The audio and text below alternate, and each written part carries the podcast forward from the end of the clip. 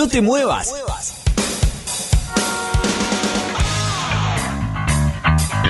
Llegó la hora.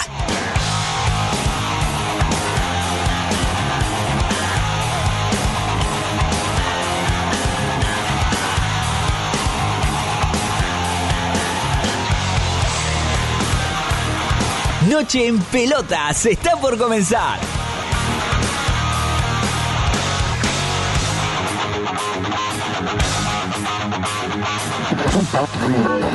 Pará, pará, ¿qué haces? No cambies de radio. Quédate escuchando Noche en Pelotas, tu último resumen deportivo y algo de música.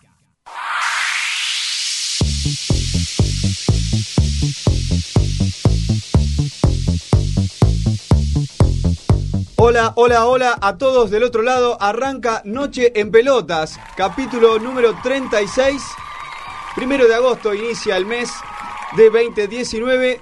Son exactamente las 9 y 5 de la noche en toda la República Argentina. Una temperatura de 12 grados en la ciudad autónoma de Buenos Aires. Bueno, ya está. O sea, ayer 20 y pico de grados, hoy 12. Bien.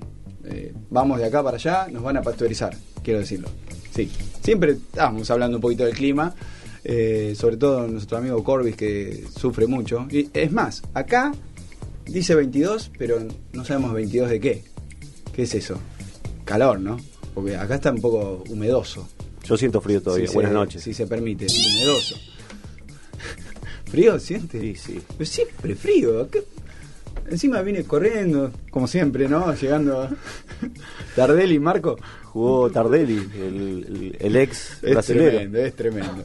Eh, saludos de rigor en la operación técnica, como siempre lo mencionamos, el señor Agustín Crack Balestrieri.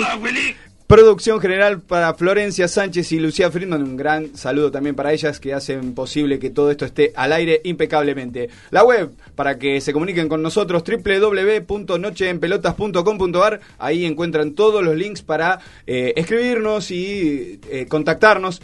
¿Por qué no? Opinando sobre los temas que vayamos desarrollando a lo largo de estas dos horas, hasta las 23 horas, estamos al aire ya un mes. Hoy se cumple el primer mes de las dos horas de, de NEP. ¿Qué pasa, Balestrini? No escucho la música. Eso es. Parezco Sofovich hoy, ¿no? Que, que se enoja. Es... Bien, bien ahí, bien ahí. Eh, nuestro WhatsApp, Yankee, pero WhatsApp al fin, 1863-2209-109. Si no, ahí en el www.nocheenpelotas.com.ar tienen el link. Entran, directamente los dispara al WhatsApp y nos mandan un mensaje. ¿Por qué no? Buenísimo. Buenísimo. Nuestro amigo, buenísimo. Amigacho. ¿Qué, qué- qué pasó con Amigacho? ¿Desapareció? Lo borraron. ¿Desapareció? ¿Se le fue el efecto ese de la chechichochu? ¿O La no? che- no sabemos, ¿no? Chechi, Chechu, Chechona No, cuidado, o ese era no, otro. No, no, no, no, no se metan, otro- no, no se metan en eso, en eso- por favor. Mi nombre es Dani García, estamos en Noche en Pelotas acá. Todo el resumen, tu último resumen deportivo para estar desmenuzando un poquito lo que dejó el mundo del- de la redonda, puede ser la volada también, en fin. Eh, Cristian Corbalán es el primer elemento que presento en esta mesa. ¿Cómo le va? Buenas noches. Ahora sí, buenas noches Dani, buenas noches chicos, buenas noches a la audiencia, ¿cómo están? Quiero decir, no, no, no le perdió a nadie. Ahora sí. Talento como, como izquierdos ayer. ¿Qué pasó?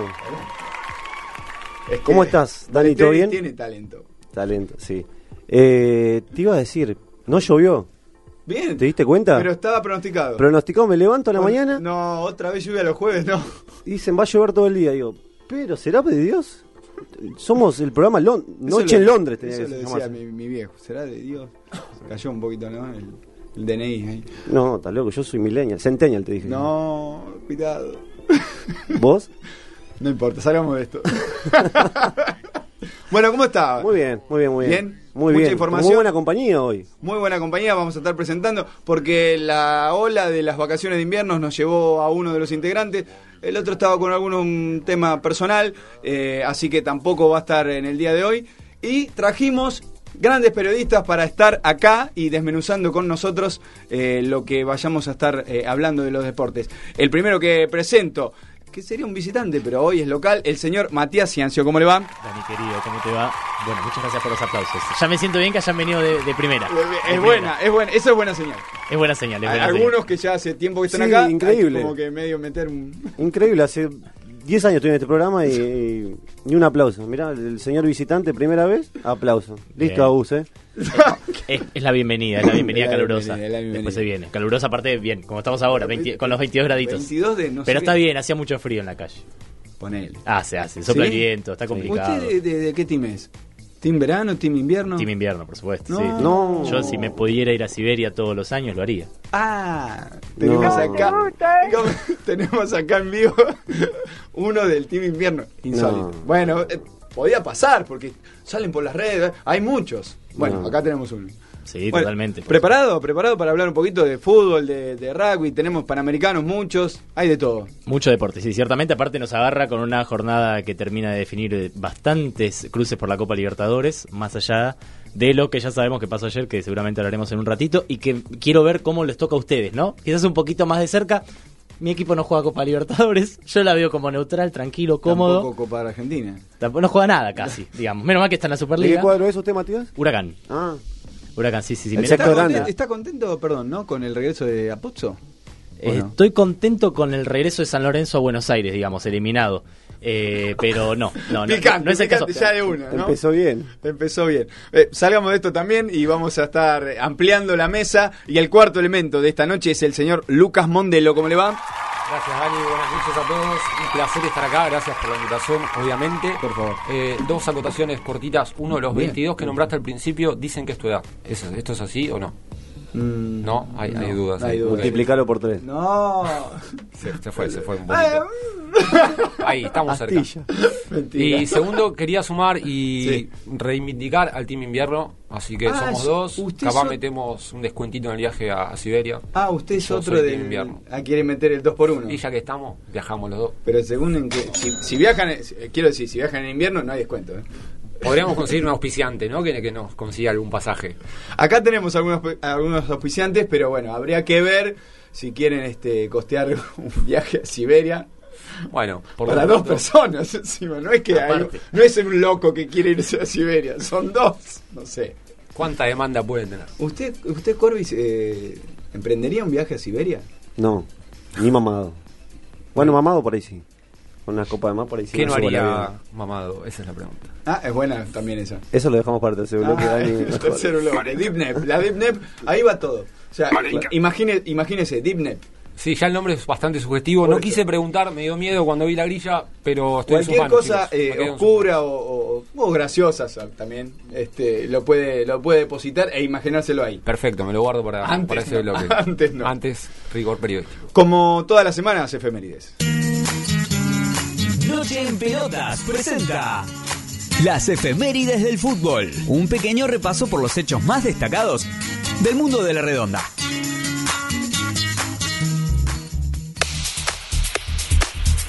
Bueno, muy bien, arrancamos un primero de agosto de 1948. River ganó por primera vez en la bombonera. Fue 2 a 1 con tantos de Ángela Bruna y Hugo Reyes. Carlos Gómez Sánchez descontó para Boca. El estadio del Geneise fue inaugurado en 1940 y hasta ahí el millonario había cosechado solo dos empates, en 1942 y en 1944. En 1978, Boca también obtuvo la Copa eh, Intercontinental por primera vez en su historia, eh, jugando en Alemania, gonó- goleó al Borussia Mönchengladbach, complicado el alemán, eh, por 3 a 0, gracias a los goles convertidos por Darío Feldman, Ernesto Mastrangelo y Carlos Horacio Salinas. A los 35 minutos del primer tiempo, el Geneise ya había consumado la goleada. La ida, disputada en Buenos Aires, había sido con empate por 2 a 2. Hace 20 años exactamente, el 1 de agosto de 1999, se realizó el partido de despedida del crack uruguayo Enzo Francescoli. En el monumental colmado, River venció en un amistoso por Peñarol, por 4 a 0 a Peñarol. Los goles los marcaron el Príncipe en dos oportunidades, ambos de penal. El hijo de Enzo 1, Bruno Francescoli, y otro más del chileno Marcelo Salas. Así se cerraba la carrera profesional del jugador más extraordinario que dio Uruguay. Muy bien, finalmente en 2016, Armando Pérez, presidente por entonces de la Comisión Normalizadora, confirmaba que Edgardo Bausa se convertía en el nuevo entrenador de la selección argentina. El patón, que reemplazó al saliente Gerardo Martino, se encontraba dirigiendo al San Pablo de Brasil. Y hablando de, de Armando Pérez, quizás tengamos novedades más adelante, Dani, de Armando Pérez. No me diga que. No, vam- vamos a ir desmenuzándolo con el correr de, del programa. Bien, bien, es buena, es buena. Y ya nos metemos directamente en la Copa Sudamericana, porque hay acción. Eh, en aproximadamente 15 minutos estarán disputando el partido de vuelta. Independiente visitando Ecuador, eh, enfrentando a la Universidad Católica, ya con un 1 a 0 obtenido acá en Avellaneda. Así es, Dani. Recordemos que ganó 1 a 0 con gol de, del, chile, del chileno Pablo Hernández. Eh, la formación del Rojo para enfrentar a la U Católica, pero de Ecuador. Eh, campaña del arco, línea de cuatro Figal, Franco, eh, Silva, Gastón Silva, Sánchez Miño, eh, Pablo Pérez, Hernández, Piscini, Benítez y Cecilio Domínguez. Bien, veremos el equipo de BKHS si puede mantener la diferencia obtenida mínima acá en Avellaneda. Veremos, no es un, un equipo muy conocido eh, la Universidad Católica de Ecuador, pero... La diferencia es mínima. La, la, diferencia mínima, como hablábamos, la altura es lo que va a jugar quizás acá un papel preponderante, ¿no? Sí, sí, de hecho, a ver, la U Católica de Ecuador nunca salió campeón de Ecuador, de primera división, nunca salió campeón de un torneo importante, si lo hizo en, en la B o en torneos provinciales, y ciertamente que a nivel internacional tampoco importa mucho, pero en altura nunca se sabe cómo responde el cuerpo de cada jugador, si alguno se ahoga, si alguno se hace en un mal momento, con una jugada ya puede nivelar la balanza de lo que es el resultado global, la U Católica, veremos cómo responde este Independiente BKCS que parece que todos los partidos los ganó 1 a 0. Vamos a ver si puede repetir. Por ahora, incluso le ganó a su a su actual a su antiguo equipo el, el último fin de semana. Le ganó a defensa. En el debut, en el debut oficial, en, en, en sí, el torneo sí, doméstico, le gana 1 a 0 a defensa en Varela. La vuelta del, del hijo pródigo, digamos, por ahí. Alguno, ¿no? Sí, hay que ver también qué piensa defensa de Olan. Yo creo que de ah, con el subcampeonato se ganó definitivamente un lugar importante, pero la figura de Olan, hasta quizás por un tema de edad, ¿no? Es como que es un poquito claro. más inmaculada. Sí, sí, sí. No, muy joven, ¿no? Como para, para ponerle ese rótulo, pero sí dejó una buena huella. Sí, a ver, es menos joven que el técnico de la selección argentina, pero sí, puede ser. nos vamos a estar metiendo en Libertadores de América porque se están definiendo los cruces, casi, casi que están definidos todos. Solamente uno es el que van a estar jugando también nueve y media de la noche, 21 a 30. Eh, Libertad en Paraguay va a enfrentar a Gremio que eh, debe levantar un 0-2 encajado allá en Porto Alegre. Es la, la última llave, bien digo, eh, que falta definir de estos octavos de final, eh, donde ya tenemos por lo menos en argentinos, clasificados a Boca y a River, ¿no? En la suspicacia rápidamente. Uh, si ganan cuartos, están en semifinales. Tranquilo, muchachos. Recién acaban de clasificar. Y Boca lo hizo, vamos al partido que tenemos más a mano.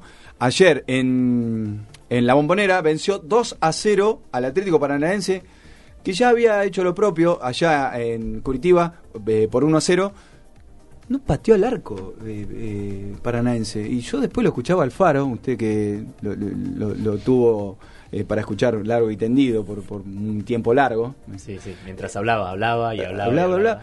Digo, ¿estaba hablando del Liverpool o estaba hablando del Atlético Paranaense? No sé, porque digo, el, el, equipo brasileño no pateó al arco. Sí, Está sí, bien, el, el, técnico claramente quiso dar un espaldarazo a sus jugadores en una conferencia previa. Sí, están, estoy seguro que vamos a ganar convengamos, Dani, que, que, patear al arco. Merlo por ahí ganaba los partidos sin patear al arco. ¿no? No, no son los equipos brasileños tampoco de hace 10, 15 años atrás, ¿no? Pasó con Atlético Paranaense ayer que no pateó el arco, pasó con Cruzeiro el otro día que vamos a estar hablando ahora en un ratito, pero son muy diferentes estos equipos brasileños a los que eran hace 10, 15 años atrás, ¿eh? Sí, eso, eso es una verdad, pero atención que de la otra llave no están ese, eh, no tienen ese mismo nivel los brasileños, ¿eh? Ojo. O sea, no es lo mismo el nivel de Paranaense que el nivel de Inter que está del otro lado. Pero también fíjate los rivales a los que se enfrentaron, ¿eh? También, digo, sin me desmerecer a Godoy Cruz, eh, Palmeiras jugó contra Godoy Cruz, eh, Gremio contra Libertad de Paraguay, ahora está por definirse.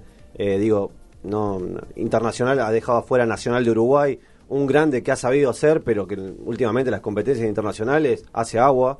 Así que no, no, no han enfrentado a grandes equipos. ¿eh? Quiero verlo de nuevo cuando se enfrenta un Boca, un River eh, que para mí, como yo lo vengo sosteniendo hace rato, para mí Boca y River de acá van a pelear 5 o 6 años, Copa Libertadores se van a enfrentar varias veces. ¿eh? Hay mucha diferencia. No, hablaban de entonces de, de, la final, lo que fue aquella del 2018, pero parece que puede haber capítulos este, repet, repet, repetidos en la historia, ¿no? Porque sí, va a haber, va nunca, a nunca tan este, emblemático como lo, lo, lo, que fue aquel diciembre, ¿no? Eh, por todo el contexto, más allá de, de, de una final. Pero por lo menos lo que podemos ver con el nivel de, de, estos equipos que están en la llave, y Boca y River deberían avanzar a, su partido de semifinales. Estábamos hablando. Son los favoritos de cada llave. Son ¿no? los favoritos. Después, bueno, obviamente River tiene que enfrentar a un Cerro Porteño que, por ejemplo, dio vuelta a la serie de local para poder justamente avanzar a cuartos de final. Boca superó con mucha facilidad a Atlético Paranaense. Creo que lo más llamativo fue que no pareció un partido de eliminación directa de Copa Libertadores. No, siempre tiene mucha emoción. Incluso hasta el 4-0 de Palmeras a Godoy Cruz, absolutamente definido desde mucho antes de que termine el partido, pero sin embargo algo te transmitía para verlo. Y el partido de Boca Paranaense fue como, bueno, Paranaense está quedando afuera, no hace nada para remediarlo. Boca está ganando y ya tiene 2 0 en el global. No, aburrido. Nada, sí, aburrido. o Parece sea, un, partido, definido. un partido de mitad de torneo de un torneo largo. Bueno, eh, hablando de Paranaense, no ganó, no sacó un punto de visitante. No. Ni un punto sacó de visitante. No, Entonces, le- el más flojo mucho. igual de los brasileños sin duda no es, es cierto yo no lo veo con un gran nivel a Palmeiras tampoco a Flamengo de hecho le costó eh, sacarse encima de Melec pasó por penales pero creo que Gremio Inter eh, son otra cosa son otra cosa. Están del otro lado de la llave, ¿no? Están del otro lado de la llave, pero vienen demostrando esto también, como vos, eh, Corbis, mencionás a River y a Boca como protagonistas. Ellos también este, están ahí siempre dando vueltas y en la conversación, por lo menos en la conversación, ¿no? Emelec, por ejemplo, es un equipo que eh, hace rato que no, no está en una conversación. Y Liga de Quito, ahora que eh, se metió, se filtró en cuartos de final, también hace mucho que no que no estaba en una conversación, creo que el 2008 que fue la, la Copa Libertadores que ganó. O sea, hay equipos que eh, quedaron relegados en, nivel eh, en la Copa Libertadores. Sí, sí, a ver, si se habla de que lo más importante es la altura y no, no sé, el 9 o el 10 rival, ya claramente habla eso mucho del equipo. Calculo que acá a los jugadores eh, que vengan a enfrentar a Boca o a River les va a preocupar más que el Monumental y la Bombonera, lo que pueda llegar a ser Prato, lo que pueda llegar a ser Salvio, lo que pueda llegar a ser eh, Guanchope o, o Zárate. Digo, sin dudas te asustan más los jugadores que o cualquier otro tipo de factor externo. No es el caso de ir a Quito a jugar a la altura contra Liga. Claro. Hablábamos un poquito de qué es lo que había hablado Alfaro post partido. Esto decía. Me duele mucho la partida de Naitan, lo, lo voy a sentir, lo voy a extrañar. Eh, es un pibe que merece todo lo que le está pasando.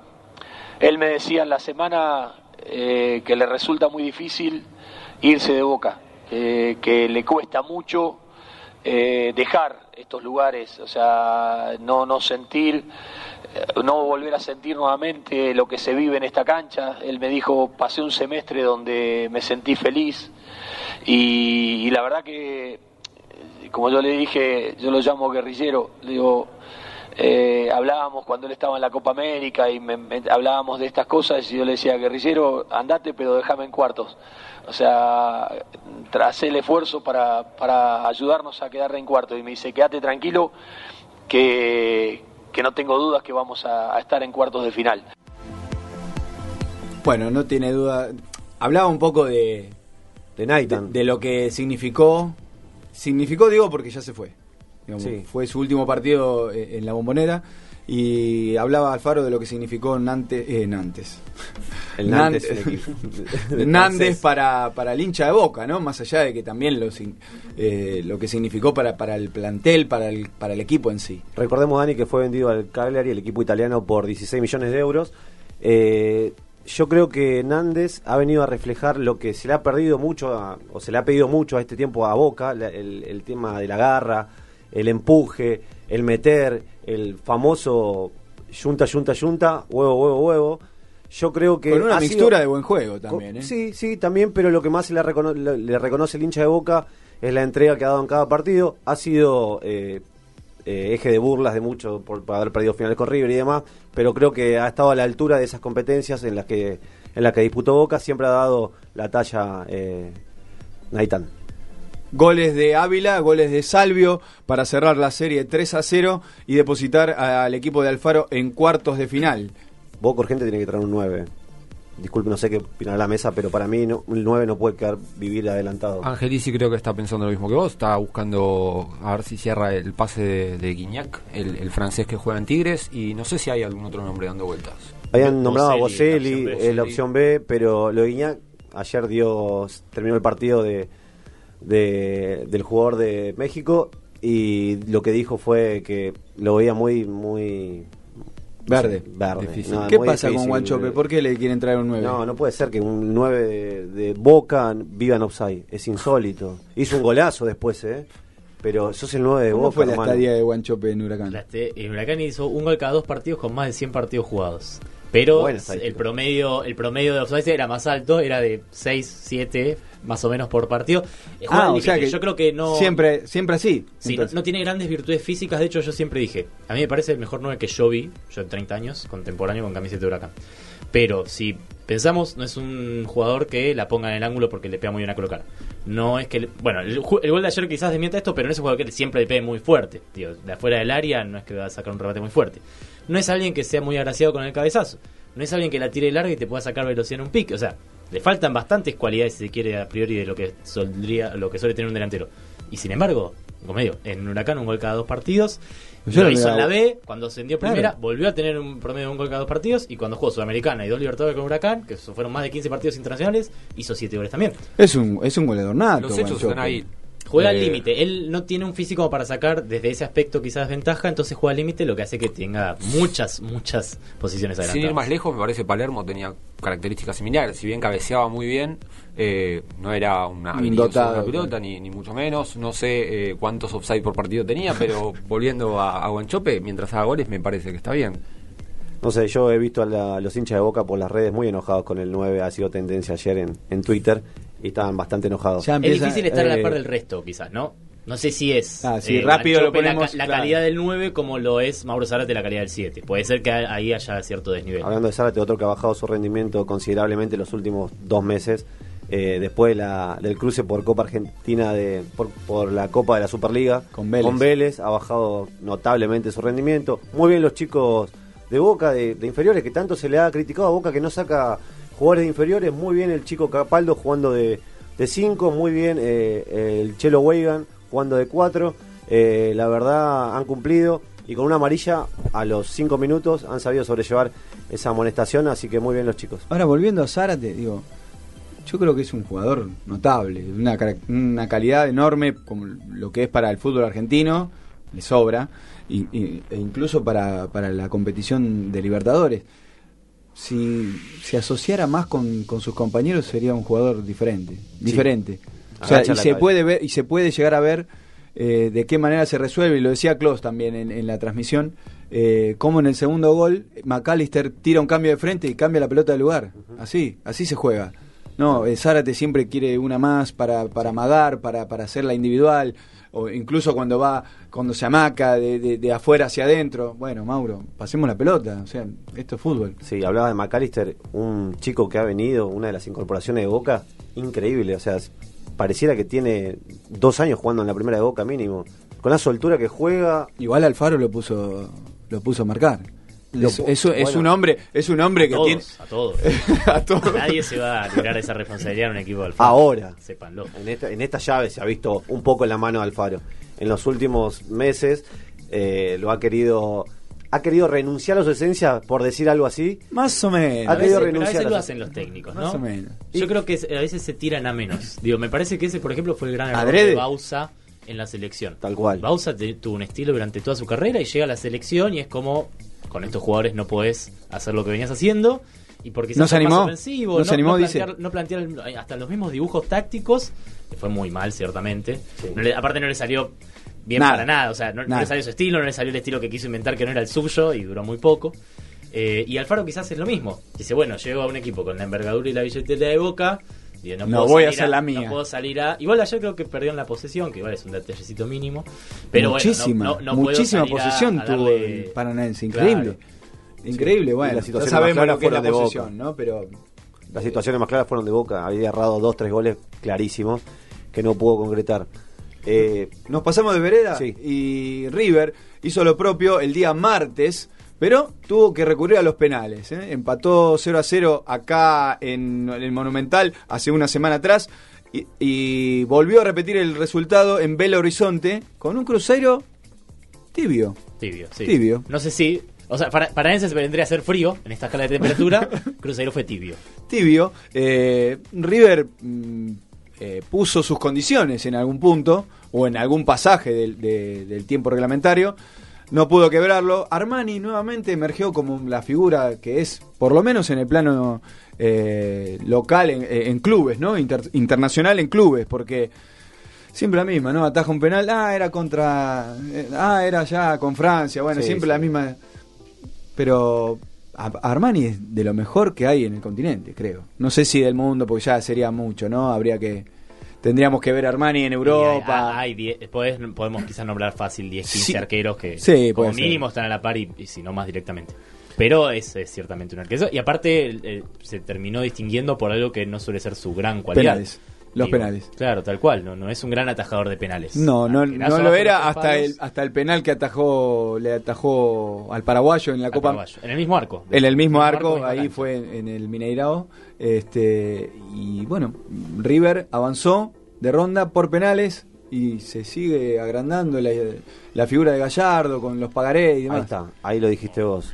La clave de este River es Gallardo, Marcelo Claramente. Gallardo. ¿Cómo puede ser? Carrascal no lo tenía absolutamente Pero- nadie. Pero Gallardo siempre es no, una no, de esas. no, ¿eh? no, pero Siempre es una de esas. a ver, Carrascal no tenía nadie. Hace el gol del empate contra Argentinos por Una la más, Superliga. Una más, perdón.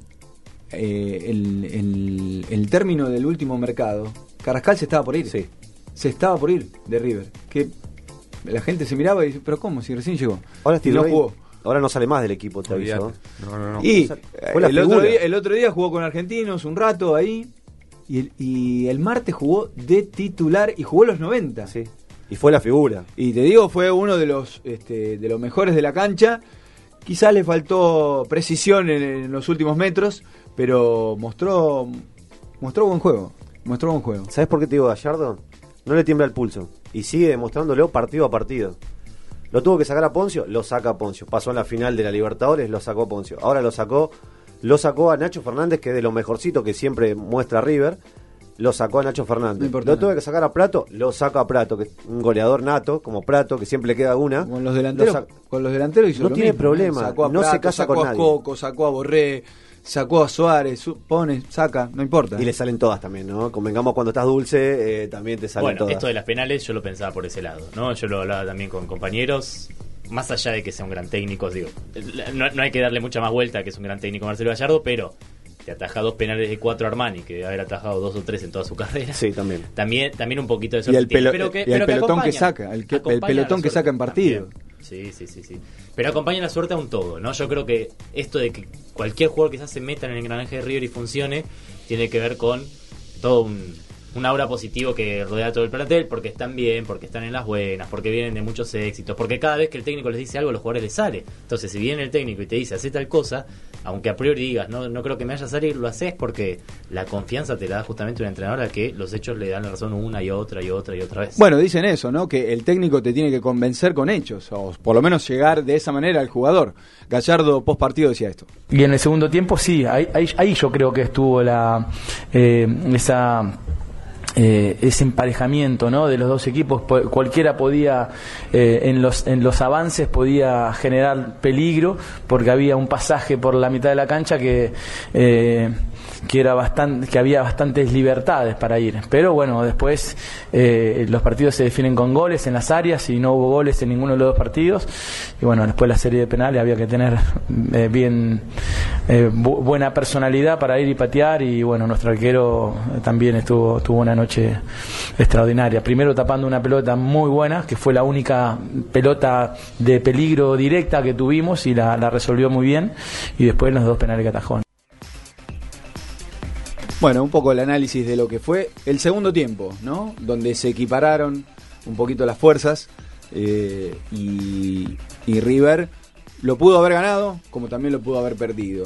En definitiva, los penales eh, llevaron al equipo de Gallardo a depositar este, una plaza en cuartos de final, donde va a estar enfrentando a Cerro Porteño, el equipo de Miguel Ángel Russo, que venció al San Lorenzo de Pizzi, que habían empatado 0 a 0 acá y le dio vuelta el resultado allá porque San Lorenzo comenzó ganando. Sí, increíble el, el partido que se le va a San Lorenzo porque con muy poco Cerro Porteño. Eh, una ráfaga en el segundo tiempo. Fueron 5 o 10 minutos en los que lo dio vuelta. Y Igual el gol, tiene- el gol que erra Belucci en el primer tiempo. Lo- eh, Oh, por no, no, yo no, yo no por- lo hubiera pasado al medio. Yo hubiera no pateado. patear- Claro, por no patear liquidaba la serie. 1 a 0. Ay, ¿Usted juega al fútbol, Ciencio? Sí, juego, juego seguido. No, no a nivel profesional, por supuesto. No, ¿no? bueno. Con amigos, abajo de la autopista, ¿cuenta? acá, sí. Sí, cuenta, cuenta, ¿cómo Ah, que no cuenta? perfecto. Este, ¿y usted llega al gol o No, no, no, o defensor está- rústico. Ah, Fiel, fiel al, al estilo. El estilo que me gusta ver jugar también es el que juego yo. ¿y quién era el estilo de Alfaro entonces? Claro, sí. Me, me- Ya, lo me disfrutó- mucho lo disfrutó salida, mucho, claro. Lo disfruté, lo disfruté mucho, sí, totalmente. totalmente. Bueno, en definitiva hablábamos de Belucci. Yo esa la Lo que pasa es que le quedó para la zurda, digo. Sí. Yo no, no tengo zurda, pero. ¿Qué va a hacer Pixi con todos los refuerzos que trajo? Trajeron como Los 50 Romero, refuerzos. Los Los Romero los Romero. agarró casi en el avión. digo, Sí, los la- Pitón. Los Pitón. Menossi dijo que no iba a Independiente porque quería jugar Libertadores. Bueno, son jugó- decisiones. jugó como, 90 como minutos. dijo, como dijo, como dijo alguna vez de Ángel Russo, Russo. son decisiones. Eh, Pizzi, decías, hablaba esto post partido. Teníamos mucha ilusión de, de poder competir, de poder competir, este, de, pasar de ronda. Eh, creo que hicimos un primer tiempo este, muy bueno, donde dominamos al, al rival en, en todos los aspectos, donde tuvimos situaciones este, muy claras de gol, donde no tuvimos ningún inconveniente defensivo. Jugamos muy, muy concentrados, le generamos alguna situación que incluso podríamos haber empatado, pero no alcanzó para, para meter ese gol. Y, este, insisto, mi primera sensación es de mucha tristeza eh, y desilusión porque los jugadores y, y nosotros, el cuerpo técnico, estamos muy ilusionados y confiados de, de que podíamos pasar en esta ronda. Bueno, Pizzi mostrando toda su amargura. Eh, hablábamos un poco de todos los refuerzos que, que San Lorenzo trajo para esta instancia, digamos. Eh, no había tenido una buena primera etapa, pero clasificó. Esto decantó solo, ¿no? Sí.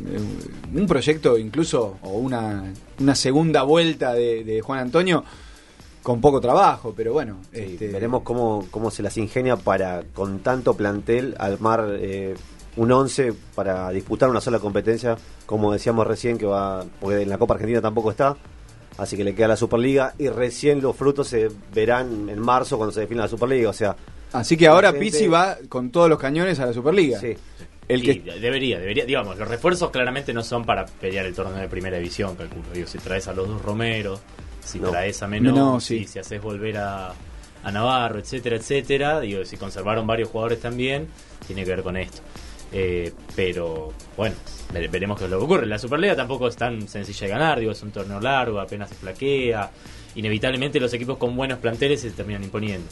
Eh, pero San Lorenzo no es el único que lo tiene. Digo, más allá de Boca River, que pueden llegar a descuidar el torneo por la Copa Libertadores, digo, tenés ahí atrás a Racing, tenés a Independiente, que dependiendo de lo que pase, justamente por Copa Sudamericana, que es donde está jugando ahora, también puede sumarse a la lucha. Digo, son clubes que, que siempre obligan, y sobre todo cuando se gastó tanta eh, guita, tanto dinero en refuerzos. actualizamos el, el resultado. Este, Universidad Católica e Independiente están empatando 0 a 0. 7 minutos de juego allá en Ecuador. Hablamos de Russo, que es el técnico eh, de Cerro Porteño, que enfrentará a River en cuartos de final. Decía esto. Para mí Copa Libertadores es distinto a todo. Eh, tenemos responsabilidades, en algún momento te juega de otra forma.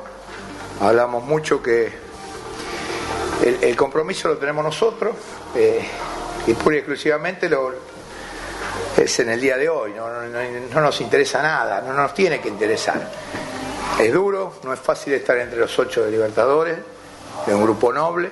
Corregimos algunas cosas en el segundo tiempo principalmente el nerviosismo, eh, la tranquilidad.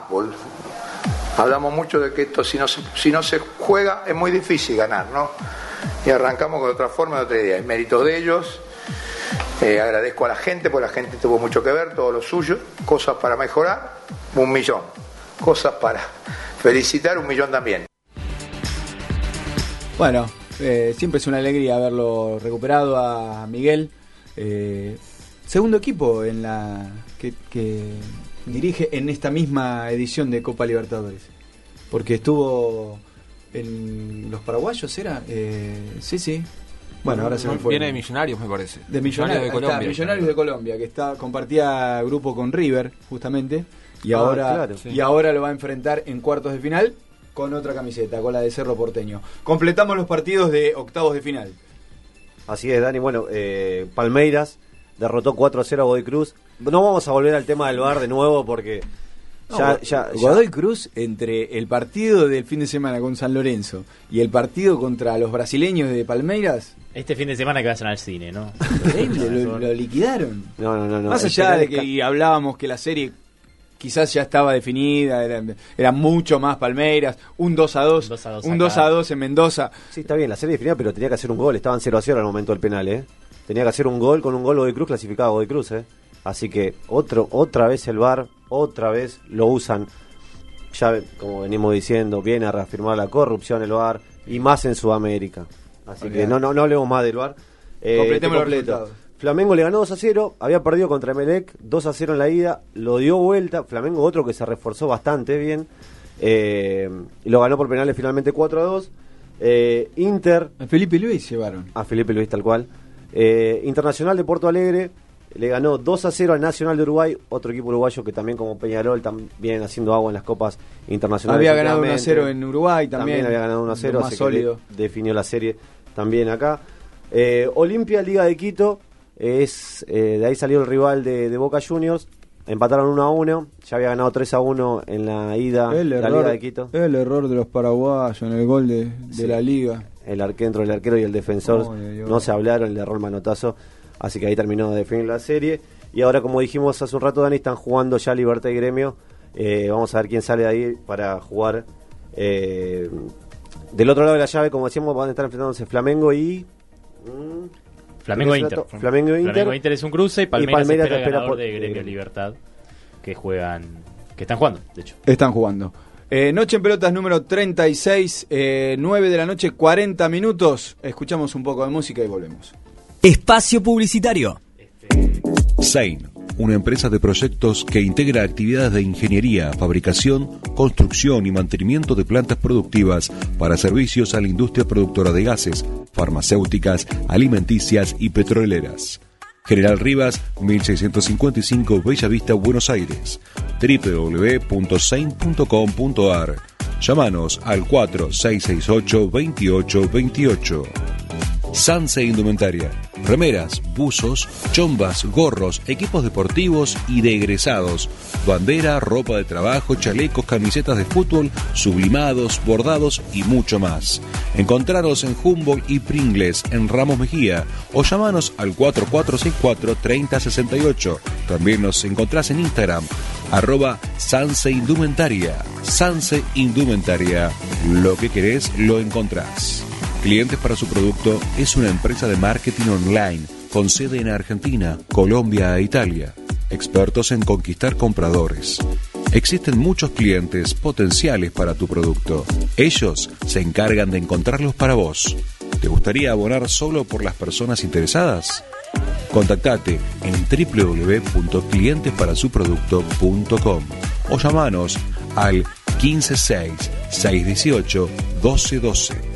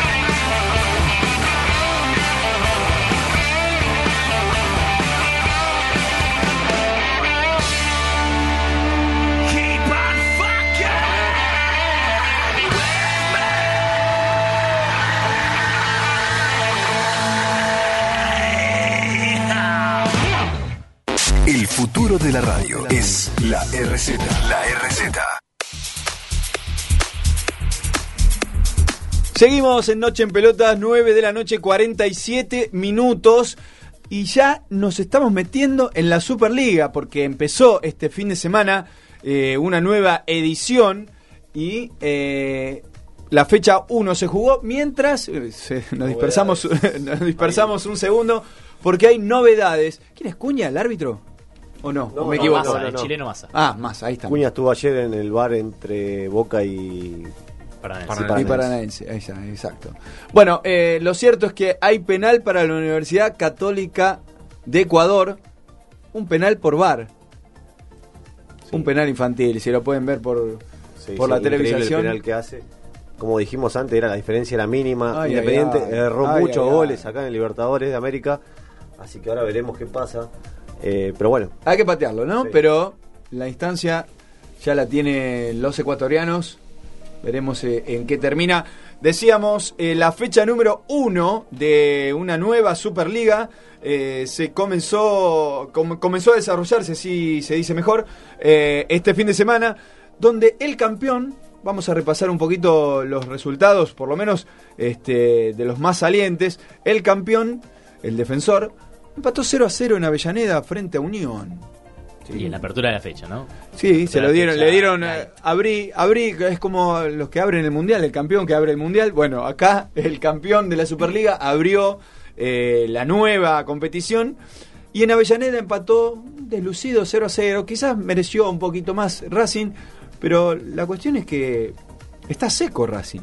Hace unos partidos que entre, entre amistosos y, y pretemporada y últimos, y últimos partidos oficiales ha perdido un poco la fuerza mientras está el gol de Universidad Católica se pone en ventaja por Igual sobre Independiente. E igual a la serie. Sí, está, está flojo Racing. De hecho, si se quiere, bueno, siempre hay un periodo de relajación, ¿no? Después del campeonato, y Racing salió justamente campeonante que termine el torneo, con una fecha de anticipación. Pero si vamos a los números fríos y duros, eh, los últimos tres partidos no ganó ninguno. Eh, convierte pocos goles, es cierto que no jugó Licha López, su goleador en la primera fecha, pero es cierto que también se esperaba un poquito más de, de arranque, ¿no? De un equipo que, más allá de la última conquista, como no juega competencia internacional, se supone que le va a apostar otra vez varias fichas al, al campeonato local, sobre todo este que es corto, ¿no? Que ya a mediados de febrero, si no me equivoco, se está terminando, porque después Sí. está la Copa de la Superliga. Y contra un rival que se vio bastante diezmado en el mercado de pases, Unión, porque los mejores jugadores de Unión se fueron. Es cierto que el primer partido es difícil de analizar, muchas piernas duras a veces. Racing ni siquiera jugó por Copa Argentina, digo, fue de verdad el primer partido oficial. De hecho, ha quedado eliminado Racing de Copa Argentina contra Boca Unidos. Boca por, Unidos, penales. por penales. Por eso eh, fue el primer partido oficial del semestre y ya había perdido por penales eh, contra Boca Unidos. Ahora volvió ya la gente. Estaba un 0 a poquito- 0 los dos partidos. 0 a 0 los dos partidos. Así que nada, le queda solamente, como decía Mati, la Superliga. Otro, otro de los grandes que apunta solamente a la Superliga. Eh, veremos Independiente ahora cómo sale, porque si no ya serían de los cinco grandes, tres ya se abocan directamente a la Superliga y va a ser va a estar lindo. Cinco grandes que no ganaron ninguno en la primera fecha, empataron todos, si no me equivoco, sí. Sí. Pero sí, como hablábamos hoy también de San Lorenzo, con, con el plantel que se reforzó, va a estar, van a estar ahí peleando seguramente. Hablando de los grandes que empataron. Bueno, el único grande que ganó fue San Lorenzo, que venció a Godoy Cruz 3 a 2. eh, E Independiente también. Independiente ganando su 1 a partido, 0 a lo, dijimos Sí. también este, al principio del programa, ganándole a Defensa en Varela. Eh, pero después lo- lo- los más grandes quizás del, del- del ámbito local, River y Boca con empates. River de otra manera, eh, quizás guardando algunos jugadores eh, en su visita paternal, haciendo un mix.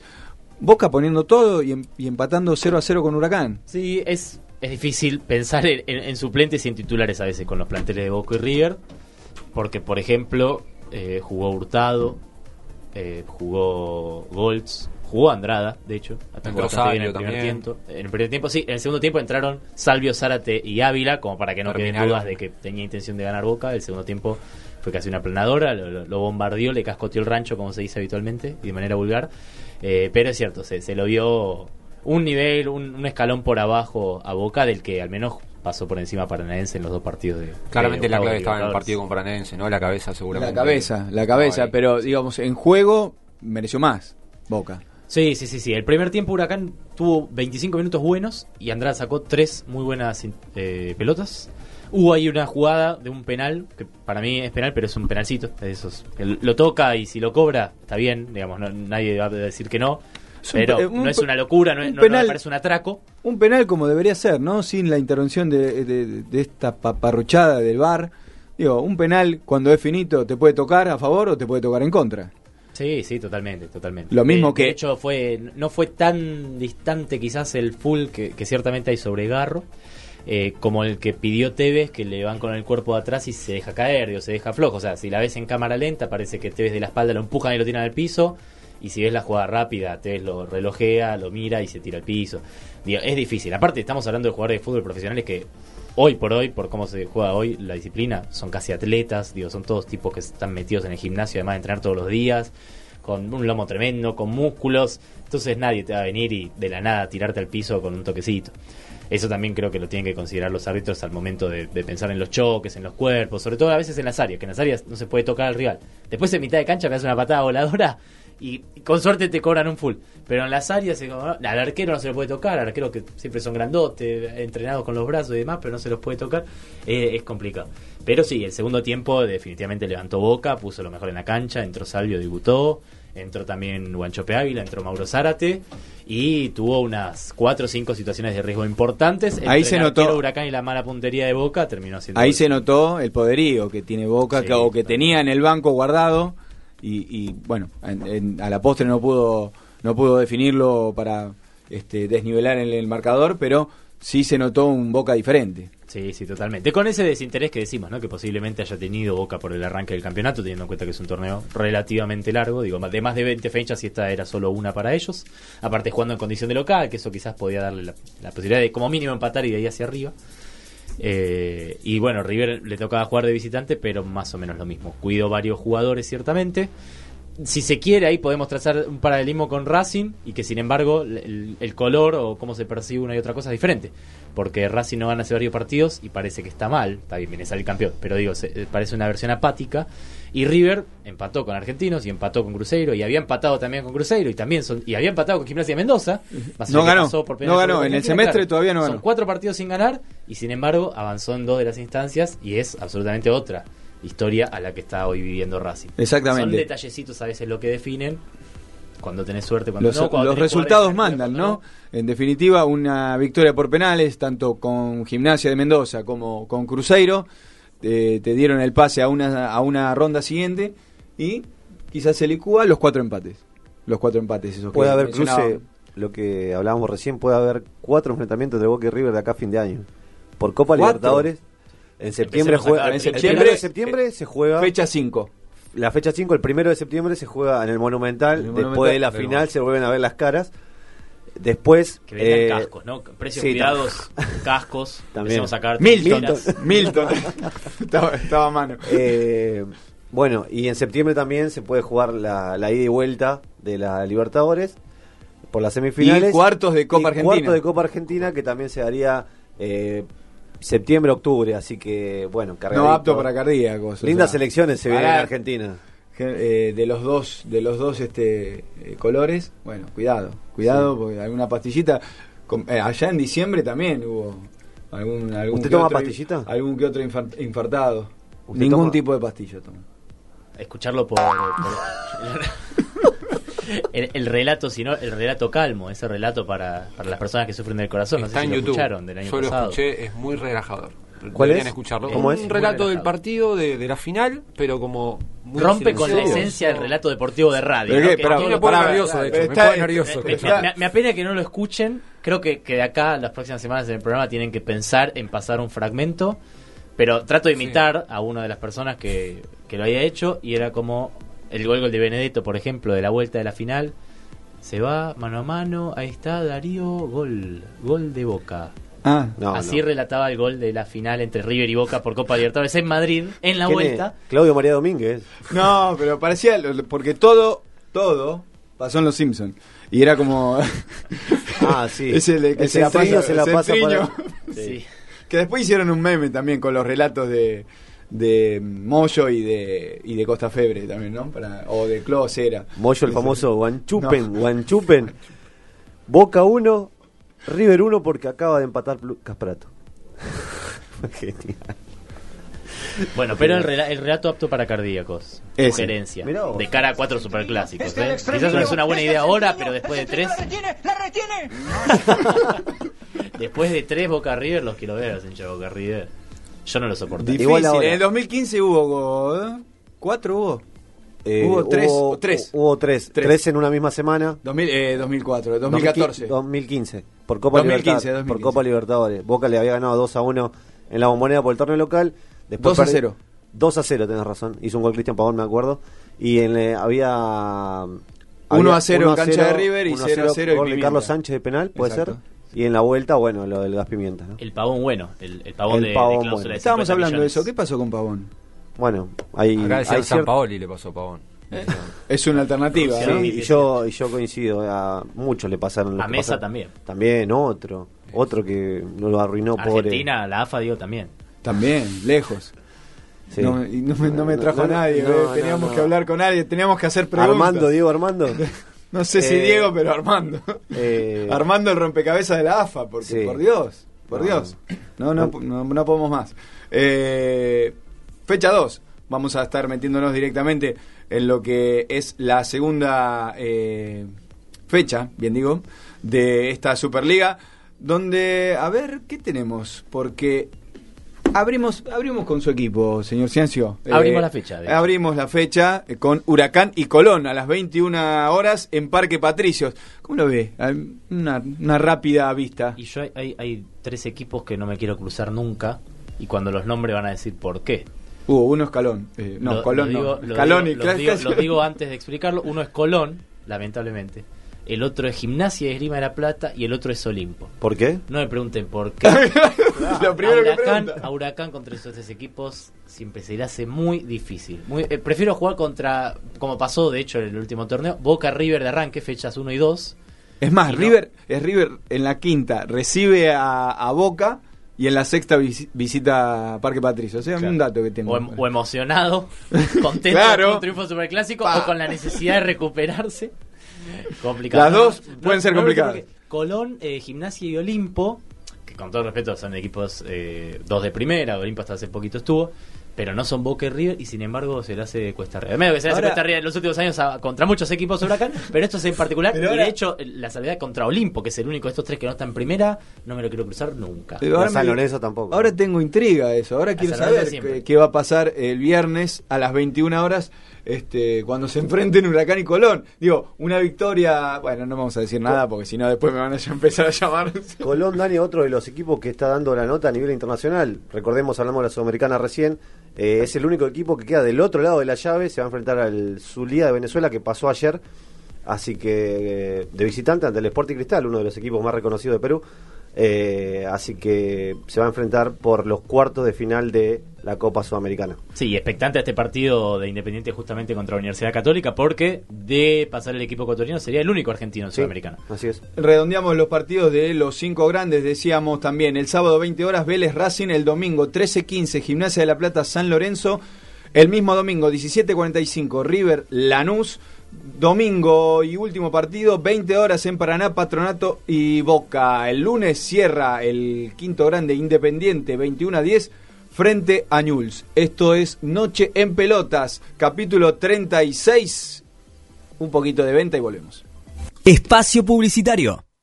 Desde Buenos Aires, Argentina, vía internet hacia todo el mundo, transmite la RZ. La RZ. Desde sus estudios ubicados en Avenida Callao 194, Ciudad Autónoma de Buenos Aires, la RZ. Una radio del Grupo Sónica. Una nueva hora comienza en Argentina. Son las 10 de la noche.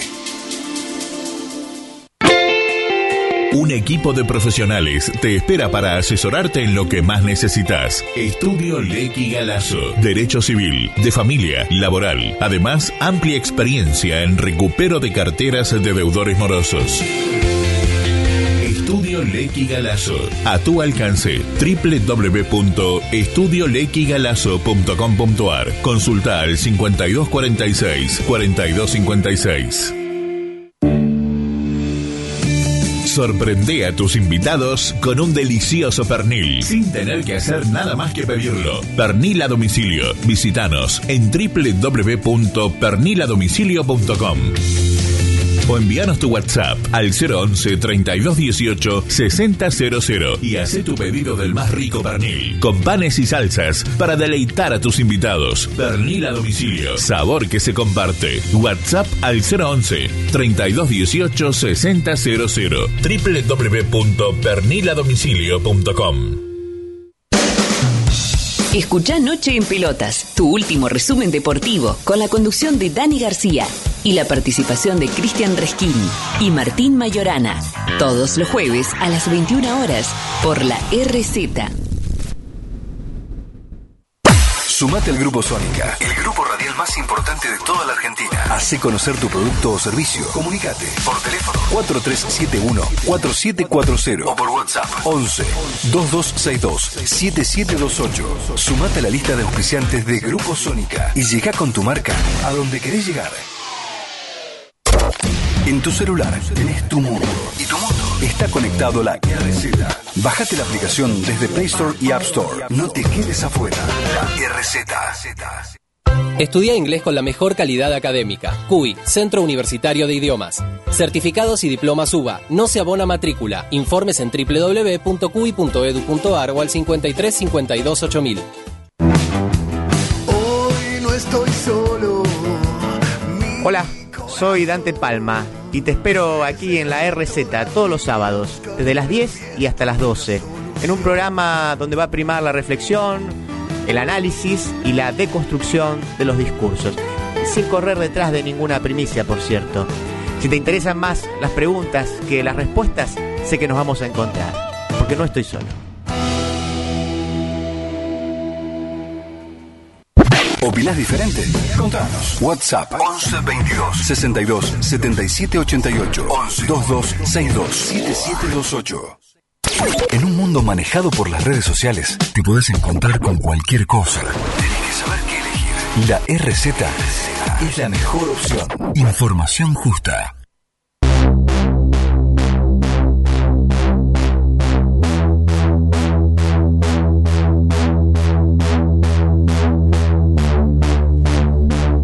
Bien, Noche Pelotas, capítulo número 36, 2205. Exactamente. Eh, Independiente sigue perdiendo en Ecuador 1 a 0 frente a la Universidad Católica de aquel país. La serie está igualada 1 a 1. Veremos. eh, Ya le hicieron un gol al Independiente de BKCS, ¿no? El primero. Ah, que porque recibe. claro, venía invicto eh, con la valla. Sí, campaña. Sí, tal cual. Bueno, en definitiva, eh, 35 minutos del primer tiempo. La serie está igualada 1 a 1. Veremos cómo sigue el equipo de BKHS. Bueno, eh, lo que tenemos ahora eh, a mano y que gran parte de la semana eh, llevó las miradas eh, son los Juegos Panamericanos. Porque en Lima, Perú, se están desarrollando eh, los Juegos Panamericanos. Por acá tenía la, la edición. Bueno, la perdí. Perdón. Lo tenía a mano, pero. Con buena participación en líneas generales de los argentinos. Sí, sacando por supuesto a las grandes potencias del continente, de la región. Y pese a lo que es el tratamiento del deporte en Argentina en los últimos años, eh, le hace bastardeado y, y con bastante ajuste en lo que tiene que ver con, con dinero, con becas, con traslados, con viáticos y demás. Y sin embargo, ahí están los deportistas argentinos poniendo la cara y teniendo muy buenos rendimientos. Veremos qué es lo que ocurre porque se supone que el rendimiento que van a tener todos, absolutamente todos y todas los que fueron, va a definir justamente después la posibilidad de tener una, una beca por parte del Estado, o sea, de la Agencia del Deporte Nacional, ex Secretaría de Deportes. Eh, veremos qué es lo que ocurre porque más allá de los Juegos Panamericanos que van a terminar, por supuesto, con una fecha puntual, va a haber elecciones. Digo, ¿no? La, la- la política deportiva puede tranquilamente cambiar a nivel nacional de acá a octubre barra noviembre, según cómo se definan justamente las elecciones absolutamente impredecibles. Pero, digo, se están jugando mucho y hasta ahora lo están haciendo bastante bien los deportistas, más allá de que no tendría que ser por una cuestión estrictamente de resultado. No. Digo, si te toca competir justo contra un cubano y un estadounidense y salís tercero ¿Qué de tres y no te van a dar la beca, la verdad es, es bastante injusto. Por ahora, el medallero marca 27 medallas eh, para la delegación argentina. eh, o 9 de oro, 7 de plata y 11 de bronce. Ya vamos a estar metiéndonos eh, un poquito eh, en el mundo de- de- del desarrollo argentino, de la selección, de la delegación argentina en los Panamericanos, pero estamos en comunicación directa con Armando Pérez, ex eh, presidente de Belgrano de Córdoba. Armando, buenas noches. Daniel García de Noche en Pelotas lo saluda. ¿Qué tal? ¿Cómo le va? Buenas noches. Muy bien. Eh, bueno, mm, sé que tiene poco tiempo y estamos acá también hace un ratito desmenuzando un poquito lo que es el, el tema de la Superliga y el tema de los promedios. Eh, no sé bien en qué en qué en qué momento se encuentra usted. Estuvo metido eh, muy profundamente en el fútbol. No sé ahora en qué situación está, pero estábamos hablando un poquito de los promedios.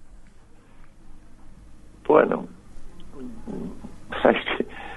eh, para me parece que, que, que los promedios en algún momento había que sacarlos, ¿no? Me parece, me parece que no.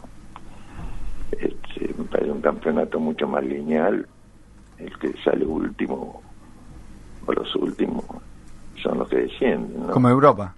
Claro, es más lógico, pero bueno, y parece que va a ser así, ¿no? Buenas noches, Armando. Te hago una pregunta respecto a tu paso por, por la comisión, como presidente de la comisión normalizadora. Digo, ¿qué sensaciones te quedó de, de ese paso? Eh, ¿Te quedaron buenas sensaciones? ¿Volverías a integrar a, eh, a algún ámbito de, relacionado a AFA? Y tenés, tenés mucho tiempo para escuchar. Difícil, ¿no? Ese suspiro Claro. dijo mucho. Mira, la, uno tuvo siempre, o yo tuve siempre la intención, este, me parecía lógico que uno aportara lo que pudiera para este, mejorar una instancia que cuando me tocó o me pidieron, la AFA estaba totalmente fundida, con todos los contratos cobrados y gastados, con deudas por todos lados, este, y, bueno, alguien tenía, porque renunciaron todos, te quiero decir que habían renunciado todos, se habían ido todos, y me pareció que podía ser un aporte y era la posibilidad de hacer un cambio y hacer este, del fútbol una cosa este, razonable y criteriosa, porque este, el fútbol argentino en el mundo es muy considerado, muy importante. La figura institucional de la AFA, más allá de todo, es una figura tremendamente importante. Bueno, me llevó a querer este, estar, pero bueno, para poner en prolijidad, lo primero que había que hacer era que los clubes que debían dinero lo empezaran a pagar, que los impuestos que tenía que cobrar la AFA, de lo cual tenía que vivir, los tenía que cobrar. Este, bueno, esto no le gustó a nadie, por eso no muchos no, me quieren, ¿no? Pero era lo que había que hacer, había que dejar de dar cheques, este, porque sí, y, y bueno, pero si el espíritu fue poder hacer una cosa más profesional y más razonable, pero bueno, no, no se pudo y traté de hacer lo que un mandato que tenía, que era convocar elecciones y, de alguna forma este, tranquilizar este, la parte financiera que era muy problemática. ¿no? ¿Cómo ve la, la gestión hasta, hasta el momento? No, no me preguntes eso porque no, no, me gusta. este, no me gustaba cuando criticaban sin saber la gente con profundidad. No, yo no voy a. Me parece que, que cada cosa que, que ustedes ven, que además es la obligación de ustedes como profesionales, pregunten para ver si tiene claridad. Nada más, ¿no? Parece que, que tiene que haber una transparencia absolutamente en todo y de esto este, me parece que es lo que tenemos que hacer todos. Y Armando, le hago una consulta. Matías Ciancio lo saluda. ¿Qué tal? ¿Qué tal? ¿Cómo le va? ¿Le, ¿Le merece una opinión el tratamiento tanto de AFA como de Superliga de las sanciones que salieron y no salieron, si se quiere, Huracán y San Lorenzo, que justamente habían pagado con cheques, a cheques diferidos, más de 120 días algunos, más de 90 la gran mayoría, con aparte falta de fondos como para poder justamente sustentarlos? quedarse en, esa sanción económica, esa pequeña multa económica que tuvieron para con uno y para con otro club, sin quizás penarlos con lo que en definitiva casi siempre más les duele a los clubes, porque lo que mueve todo es el fútbol profesional, que es la quita de puntos. Yo creo que eh, lo que habría que pensar más allá de opinar cuando suceden estos hechos es si está reglamentado. Si estuviera reglamentado y está reglamentado, hay que actuar en consecuencia con el reglamento y eso va mejorando todo, esto es lo que tratamos de hacer nosotros. Me parece que este, para que no haya que preguntarse esto que usted me pregunta, si está reglamentado, es perfectamente claro y oportuno hacerlo porque todos lo aceptaron. Sí, sí, sí, no, totalmente. De hecho, está reglamentado. las sanciones se disminuyeron en ambos casos por, por aplicarse en realidad desde que estaba reglamentado y no desde antes. El caso, por ejemplo, de hecho de Huracán, ya hacía hace años que venía pagando con, con cheques diferidos y a veces sin fondos, y sin embargo la sanción fue menor, pero porque justamente se aplicó a partir desde que se instauró el reglamento. Más allá de eso, la situación de Huracán y San Lorenzo, que fueron a priori los primeros dos que habían auditado, después salió con audiciones, con auditorías perdón, al resto de los clubes, que es la de la gran mayoría, Dios, sacando posiblemente los grandes, y hasta ahí, porque quizás no es el caso de Independiente, por ejemplo, eh, bueno, tampoco San Lorenzo, obviamente, que está incluido en, ese grupo de los grandes, la mayoría de los clubes recurrían a esta situación de cheque diferido. Porque es que la mayoría de los clubes, los que menor estructura tienen, incluso una estructura mediana o hasta grande como pueden ser San Lorenzo Independiente, no pueden afrontar su economía si no es con este tipo de cheques, incluso estando ya reglamentadas las sanciones en caso de recurrir a eso. Porque hay que vivir la realidad, hay que gastar lo que se puede y no lo que no se puede. Eso es empezar el principio de respeto a la institución ella no es eh, para ganar un campeonato o solamente para ganar un campeonato. Uno tiene que tener la claridad de qué club está manejando y qué posibilidades tiene y dentro de eso ser lo más creativo que uno pueda. Este, pero si se endeuda y paga los sueldos que no se pueden pagar es como en cualquier trabajo, como a usted le pasará. Pero mire, le voy a contar una cosa que conté varias veces. Cuando yo fui a la AFA después de 15 días hice una, una auditoría rápida para contar la situación que encontramos la AFA, que por supuesto no, no teníamos dinero ni siquiera para comprar agua mineral y no podíamos pagar ni los sueldos que quedaron debiendo todo lo que se fueron. Hice toda una exposición de 20 minutos, 25, y conté todos los problemas que tenía la AFA. Estaban todos los periodistas de todos lados. ¿Sabe qué me preguntaron ustedes? ¿Qué? ¿Quién va a ser el próximo técnico de la selección? Claro. O sea, ¿qué quiero decirle con esto? El fútbol tiene ciertas características, quienes los compone, quienes estamos en eso. Hay cosas que dejamos y, y- y parece que lo importante sean otras cosas. Este, eh, imagínese, eh, le estoy diciendo que la, la institución madre del fútbol estaba quebrada y lo único que preguntan quién va a ser el seleccionador argentino.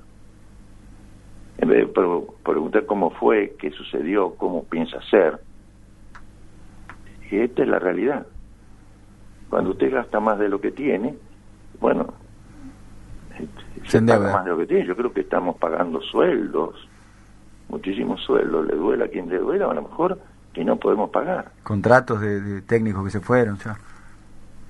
Esto me pasa como en su casa. Claro, tal cual. Como la economía doméstica. Así es. Para finalizar, más o menos, una cortita te hago para... Ya esto lo tomamos a gracia. Eh, ¿Algún día se sabrá qué es lo que pasó en el 38-38? Porque ya suena hasta gracioso, ¿no? Eh, volver sobre ese tema, pero... Si yo lo supiera, te lo diría. Si lo supiera, te lo diría. Una cosa inexplicable, ¿Sospecha de algo? irracional. La verdad, no, no, no sé, es como un pase de magia. No sé, mostraron la mano derecha, apareció en la izquierda, qué sé yo. Una cosa, la verdad, insólita. Pero eso demuestra esto que te estoy contando, no solamente en este caso, como te conté, cuando ustedes preguntan este, quién va a ser todo sin prestarle atención al desastre que había. También te digo, los dirigentes, eh, tenemos ese esta otra posición que es dificultosa, ¿no? Es, es, es como irracional en muchas cosas. Sí. Armando, a- a- partiendo justamente de este 38-38 del que le consultaban y teniendo en cuenta bueno, que fue quizás algo anecdótico, ciertamente va a ser una anécdota con el correr de los años, lo va a seguir siendo, pero hablando de esta situación estructural, digo, desde la entidad madre del fútbol argentino, como usted nombró, la Asociación del Fútbol Argentino, que estaba prácticamente en quiebre, que no tenía dinero para pagar los sueldos, y esta situación estructural que decimos que ocurre con los clubes, digo, que la gran mayoría de los de primera división, que si se quiere son los mejor posicionados porque les pagan mucho más por los derechos de televisación, tienen mayores ingresos de sponsor, tienen mayor masa societaria la mayoría, y aún así recurren a este tipo de medidas, como puede ser, es el, el ejemplo que uso como muestra, ¿no? Para muestras más so- sobre un Mm. botón. Eh, incluso todos estos clubes recurren a, a estas situaciones. Si se sinceraran y empezaran a gastar lo que correspondería, como usted bien decía, no tratar de blanquear y de sincerar la economía, ¿no se resentiría el fútbol argentino? Digo, usted decía también que el fútbol argentino es respetado en el resto del mundo. ¿No se resentiría mucho la calidad del fútbol argentino si de repente, no sé, de los que Bueno, hoy son pero- 24 eh, clubes pero- de primera, ¿y a 20 usted qué- tuvieran menor plantel? Pero a ver, ¿a usted qué le parece? ¿Que es mejor destruir una institución? No, no, para nada. No, lo estaba consultando justamente por eso. E- Es Bueno. algo de hecho para reflexionar. No, no hay una Lógico. respuesta de sí o no sencilla, No, no. imagino. Pero por eso yo, antes de destruir una institución, tengo que vivir la realidad, porque si no, este, la verdad, este, nos van quedando pocas cosas, instituciones que podemos salvaguardar. Y, este, y el fútbol, que es una pasión de la gente y que debe ser una de las pocas diversiones que está obteniendo, en este caso, los hinchas de fútbol, este, más que nada van a respetar a quien le administra mejor el club. Y no hacen este en el fondo uno tiene que entender que esto es un juego. Se gana se pierde se empata. Este pero hay que luchar con armas este, que dignifiquen este, un movimiento y no este vaya a pagar cosas que van a, a- al club a, a desprotegerlo me parece no no sé yo por lo menos he tratado que mientras estuve en Belgrano de hacer eso porque es como un respeto a la gente usted está administrando plata de la gente La última, Armando, ¿sigue ligado a Belgrano o de qué manera? Si él lo está. no no no no pero bueno posiblemente me este, casi seguro no me presentaré ahora en las elecciones que es en abril Muy bien, desde acá le mandamos el mayor de los éxitos en, en lo que en lo que lleve a cabo y muchas gracias por, por, eh, por estar en el aire de Noche en Pelotas hoy. No, gracias a ustedes. Que tengan buenas noches. Buenas noches, un abrazo. Ahí pasaba Armando Pérez. Bueno, dejó algunas aristas como para sueltas. Digo, el pase de magia es tremendo. Sí, ejemplo. sí, sí, ciertamente. ciertamente. 38-38 es uno de los capítulos más brillantes o u oscuros o ambos de la historia. Yo creo que ambos, ambos. Pero le consultamos en realidad por esta cuestión específica porque, insisto, no- son pocos los dirigentes como Armando Pérez que dicen que los clubes en algún momento tienen que sanear su economía, que tienen que sincerarse, que tienen que empezar a gastar sueldos acorde a lo que correspondería con sus ingresos y no vivir constantemente eh, de deudas, digo, de, de préstamos y demás, y pensando en el futuro. Una vez un dirigente me dijo, me contó y me quedó grabado para siempre. ¿Se sabe del Eh, equipo? Sí, de básicamente. de, lo que más siempre me apego. Eh, la- es muy difícil que un dirigente no gaste a futuro, digo, que se trate de manejar con los fondos que puede llegar a estar en sus 3-4 años de gestión o de recibir, de los ingresos y demás. Porque la gran mayoría lo que hace es exigirte, entonces lo que te haces es endeudar y la siguiente comisión directiva lo pagará. El tema es que la siguiente comisión directiva piensa lo mismo, bueno, que pague la que sigue, que pague la que sigue y así se genera una burbuja que inevitablemente en algún momento explota. El tema es... Un déficit enorme. Si se, si se sinceran las economías de los clubes, estaría perfecto. Digo, los clubes estarían mucho mejor económicamente, mucho mejor posicionados respecto a esta situación quizás económica, coyuntural más compleja y demás. Ahora, eh, sacando Boca, que por ejemplo en lo que va del año vendió por 90 millones de, de dólares a todos los jugadores, más un préstamo si no me equivoco, y, contando que quizás venda Pavón. Y a River, obviamente, que también puede llegar a vender un jugador y saca 20 palos. Y algún que otro club más también. Digo, no, no son contados quizás con los de una mano, pero tampoco mucho más que esos. Si de repente hoy son 24 clubes en primera, 12, la mitad supongamos, cuando posiblemente fueran más, eh, dicen, bueno, me voy a sincerar, obviamente empiezan a gastar menos y los eh, planteles van a ser mucho menores de calidad, porque inevitablemente vas a estar pagando jugadores que no valen tanto, la liga se vería completamente eh, diezmada. Y eso se sentiría en los ingresos de televisación y eso se sentiría en la brecha que hay entre los clubes que pueden poner un equipo absolutamente alternativo y aún así empatar o ganar muy tranquilamente, como puede ser Boca River que recién hablábamos y que por eso están también tan bien en la Copa Libertadores, porque casi que esa diferencia la sacan a nivel sudamericano. Y eso se resentiría también, lógicamente, En el plano internacional. en plano internacional, por supuesto, como pasa, por ejemplo, con Nacional y Peñarol. Exactamente. Son los, por lejos los dos clubes más grandes y con mayor estructura y financiamiento de Uruguay. Y sin embargo, les cuesta muchísimo a nivel inter- eh, internacional. Pese a que a nivel local, uno u otro, uno u otro, uno u otro, alguna sorpresita. Y después no pueden salir de Uruguay.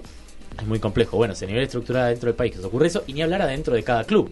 No, porque es cierto, uno dice, no, los dirigentes son los que se tienen que ajustar los pantalones y decir, muchachos, no, no podemos traer a este 9 o a este 10 o a este arquero porque la economía del club no da.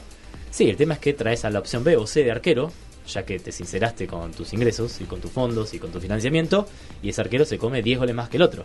Y después tenés una tribuna cada 15 días exigiendo que te, que te endeudes para comprar ese arquero. Por eso ahí yo quizás difiero con lo que eh, con lo que decía Armando Pérez, de esto de que los clubes o los hinchas de los clubes de fútbol van a estar muy agradecidos con esas dirigencias que cuiden la economía de los clubes. Yo veo reiteradamente eh, situaciones en las que los clubes dicen endeudese. Endeudese, pongan la plata. River no está no que no está bien económicamente porque es una estructura muy grande la que tiene el club. Está bien. Pero lo que voy es, tiene quizás más balances deficitarios que superavitarios. Y sin embargo ahí tenés a los hinchas pidiendo que por el único refuerzo que pidió el entrenador vaya y ponga la plata que haya que poner. Aunque sea, se traten de millones de dólares, que con el cambio monetario obviamente estamos hablando de, no sé, cientos de millones de pesos. Muchísimo. Para traer a un jugador que juega de central o de cuatro, digo, no estás trayendo justamente un 9 de la Liga Europea que te asegura tener un título. Digo, los hinchas exigen mucho eso. No sé si los hinchas. Es también un mea culpa para hacer para todas las personas, ¿no? Digo, al final la culpa no es tanto de los dirigentes, sino de todos aquellos que exigen y exigen y exigen. Que muchas veces nos pasa a todos. Digo, a mí también me pasa. Por ejemplo, este último mercado de pases, y perdón por ser tan autorreferencial, que Huracán se le fueron varios titulares. Y yo, bueno, la verdad que de alguna manera hay que reemplazarlo. Si no, empecemos a mirar de abajo y a mirar los promedios. Pero lo cierto es que también Huracán está gastando 15 millones de pesos por mes en sueldos. Y un club que tiene 20.000 socios al menos, con, con certeza fijos que le pagan la cuota social todos los meses. Y ves los ingresos que tiene por un lado, por el otro, alguna que otra venta, pero después también que compró. Y este es el, el plantel que tiene que tener, es este. ¿Y para qué da? ¿Para salir a mitad de tabla? ¿Y yo quería entrar a la Sudamericana? Y bueno, quizás yo lo puedo llegar a entender, pero después no sé si 20.000 personas que van a la cancha dicen está bien. Salgamos en el puesto 15 y estemos bien económicamente en vez de clasificar a la Sudamericana, cuando después prendes la tele y ves que, por ejemplo, en el entretiempo está perdiendo Independiente 1 a 0 todavía, con el global igualado, y te dan ganas de jugarlo. Es algo a mejorar. Es un creo, tema- es un tema- que, tienen que, que tenemos que tener todos y todas. Es un tema muy, muy difícil, incluso de analizar, y, y que nos puede llevar otro programa entero, ¿no? Este, por lo menos nosotros desde el lado del análisis. Ahora, toda esta gente, no sé cuánto le, le podría insumir en tiempo acomodar las finanzas de todo, de todos estos clubes. Igual dejó entrever muchas cosas, ¿no? Armando Pérez, más allá que no las haya expuesto al aire, digo, ha dejado de muchas cosas para analizar lo de la mano. Sí, sí, sí, lo del truco de magia, sí, olvídate. Increíble. Tremendo. Bueno, eh, damos un volantazo y nos metemos en los Juegos Panamericanos de Lima 2019. Hasta antes, un ratito antes de hablar con Armando, estábamos este, mencionando las 27 medallas que ya la delegación argentina tiene en su poder. Eh, repetimos, 9 de oro, 7 de plata y 11 de bronce. La última eh, es la del softball argentino, la del softball masculino y su victoria frente a Estados Unidos, el campeón del mundo, se lleva la presea dorada eh, en estos Juegos Panamericanos. Pero para hablar eh, un poquito más en detalle, un especialista, ¿por qué no? Nos- eh, un gran especialista, el señor Carlos Arasaki. ¿Cómo le va, Japo? ¿Todo bien? Buenas noches, amigos, ¿cómo andan? Todo tranquilo, todo muy bien, relajados y esperando eh, toda la data que tenés de los panamericanos que se están desarrollando a full esta semana. Tal cual. Bueno, venimos muy bien, ¿eh? como, como decían por ahí, en un expectante quinto puesto ahora en el medallero general con 27 medallas, 9 de oro, 7 de plata, 11 de bronce, eh, más o menos lo estipulado para esta altura, incluso un poquito más, eh, como para llegar a ese objetivo que se habían trazado desde la delegación argentina y desde el Comité Olímpico para alcanzar los 20 oros y superar así los 15 de, de Toronto 2015. Así que por ahora venimos bastante bien, ¿eh? Bien, podemos repasar un poquito cómo, cómo fueron esas, esas medallas de, de la delegación argentina. Sí, sí, por supuesto. Si les parece, miren, eh, hagamos un, un qué pasó, qué está pasando y qué va a pasar como para puntualizar y focalizar sobre lo más importante que tiene que ver con, para, para Argentina. ¿Les parece? Es toda tuya. Bien. Eh, bueno, lo más importante de estos Juegos Panamericanos, o, o parte de, de- de la cuestión, digamos, y de la gracia, era las plazas olímpicas que iban a estar en juego, que están en juego para, para Tokio 2020, para los Juegos Olímpicos. Y ya ahí, eh, habiendo, ya está, está, eh, habiendo transcurrido el quinto día ya de competencia, tenemos tres clasificados a los Juegos Olímpicos. Son Sergio Ali Villamayor, bronce en pentatlón, sí, dueño de una de las plazas. Y dos eh, tiradores, Alexis Eberhard en el rifle tres posiciones y Fernanda Russo que hoy de manera agónica consiguió la medalla de bronce y también se metió en la máxima cita. Así que tenemos eh, un pentatleta y dos tiradores por ahora en, lo- en los Juegos Olímpicos. Hay también en el medio otros seleccionados, digo porque hay deportes de conjunto y deportes individuales que están en este mismo momento peleando por la plaza olímpica también. Y vamos por orden de, de importancia de alguna manera, si, si les parece. Sí. Eh, bueno, los Leones y las Leonas ambos tienen dos, dos partidos jugados, dos triunfos, ¿sí? Y están en una situación similar porque este, solo les queda Cuba en el camino para acceder, digamos, o para terminar de, de confirmar esa clasificación a, a los cuartos de final. Un torneo medio extraño, el de hockey, por ejemplo, porque eran dos zonas de cuatro y después eh, este, se arma un cuadro de cuartos de final, es decir, ya estaban todos clasificados a cuartos previamente, simplemente había que dirimir en qué posición clasificaba cada uno. En cuestión Argentina, tanto mujeres como varones, no va a tener ningún problema en atravesar la zona, ya ganaron los dos, dos partidos, a los dos les queda Cuba, perdón, y el rival a vencer que tienen los dos es el mismo y es Canadá, este, y en esa final, en esa hipotética final, se va a definir el paso olímpico, porque la plaza para Tokio es únicamente, en el caso del hockey, para el campeón de cada rama, ¿sí? para el campeón masculino y el campeón femenino, y seguramente, eh, si no hay ninguna sorpresa, los leones van a definir con Canadá y las leonas también van a definir con Canadá para ver si llegan a, a Tokio.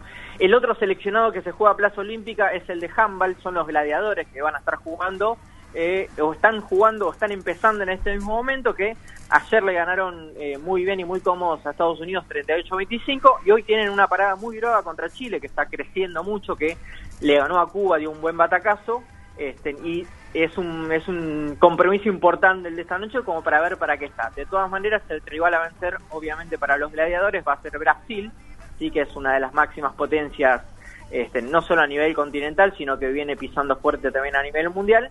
Y también, al igual que en el hockey, solamente la medalla dorada va a ser este, quien se quede con el pasaje a Tokio 2020. ¿sí? En el caso de las chicas de la guerra no pudo ser finalmente, perdieron la final con Brasil, hicieron un gran torneo, están en una etapa de transición muy interesante. Eh, van a tener revancha seguramente, pero bueno, quedaron en la puerta, van a tener una nueva posibilidad a partir del repechaje olímpico, pero es una verdadera carnicería porque se van a estar enfrentando con selecciones de Europa, eh, con las mejores que, que, no clasifiquen directamente a través de los campeonatos continentales y va a ser una parada muy difícil, pero bueno, a la vez es un desafío muy grande para la selección femenina también de handball. Eso es en lo que tiene que ver eh, con los deportes de conjunto, sí, que están buscando boleto a Tokio.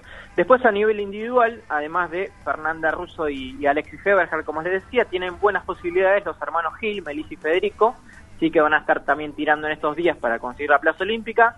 Y en el yachting, este, a través de la clase 49er de los hermanos Iago y Klaus Lange, los hijos de Santiago Lange, el regatista oro olímpico, y a través del 49er femenino con Sol Brands y Victoria Travasio. ¿sí? Son las, eh, de hecho, son tres las clases en las que están en juego plazas olímpicas, Laser, Nacra y 49er, pero tanto en Laser como en Nacra, Argentina ya tiene asegurado plaza olímpica, va a estar peleando por eso en 49er, ¿sí?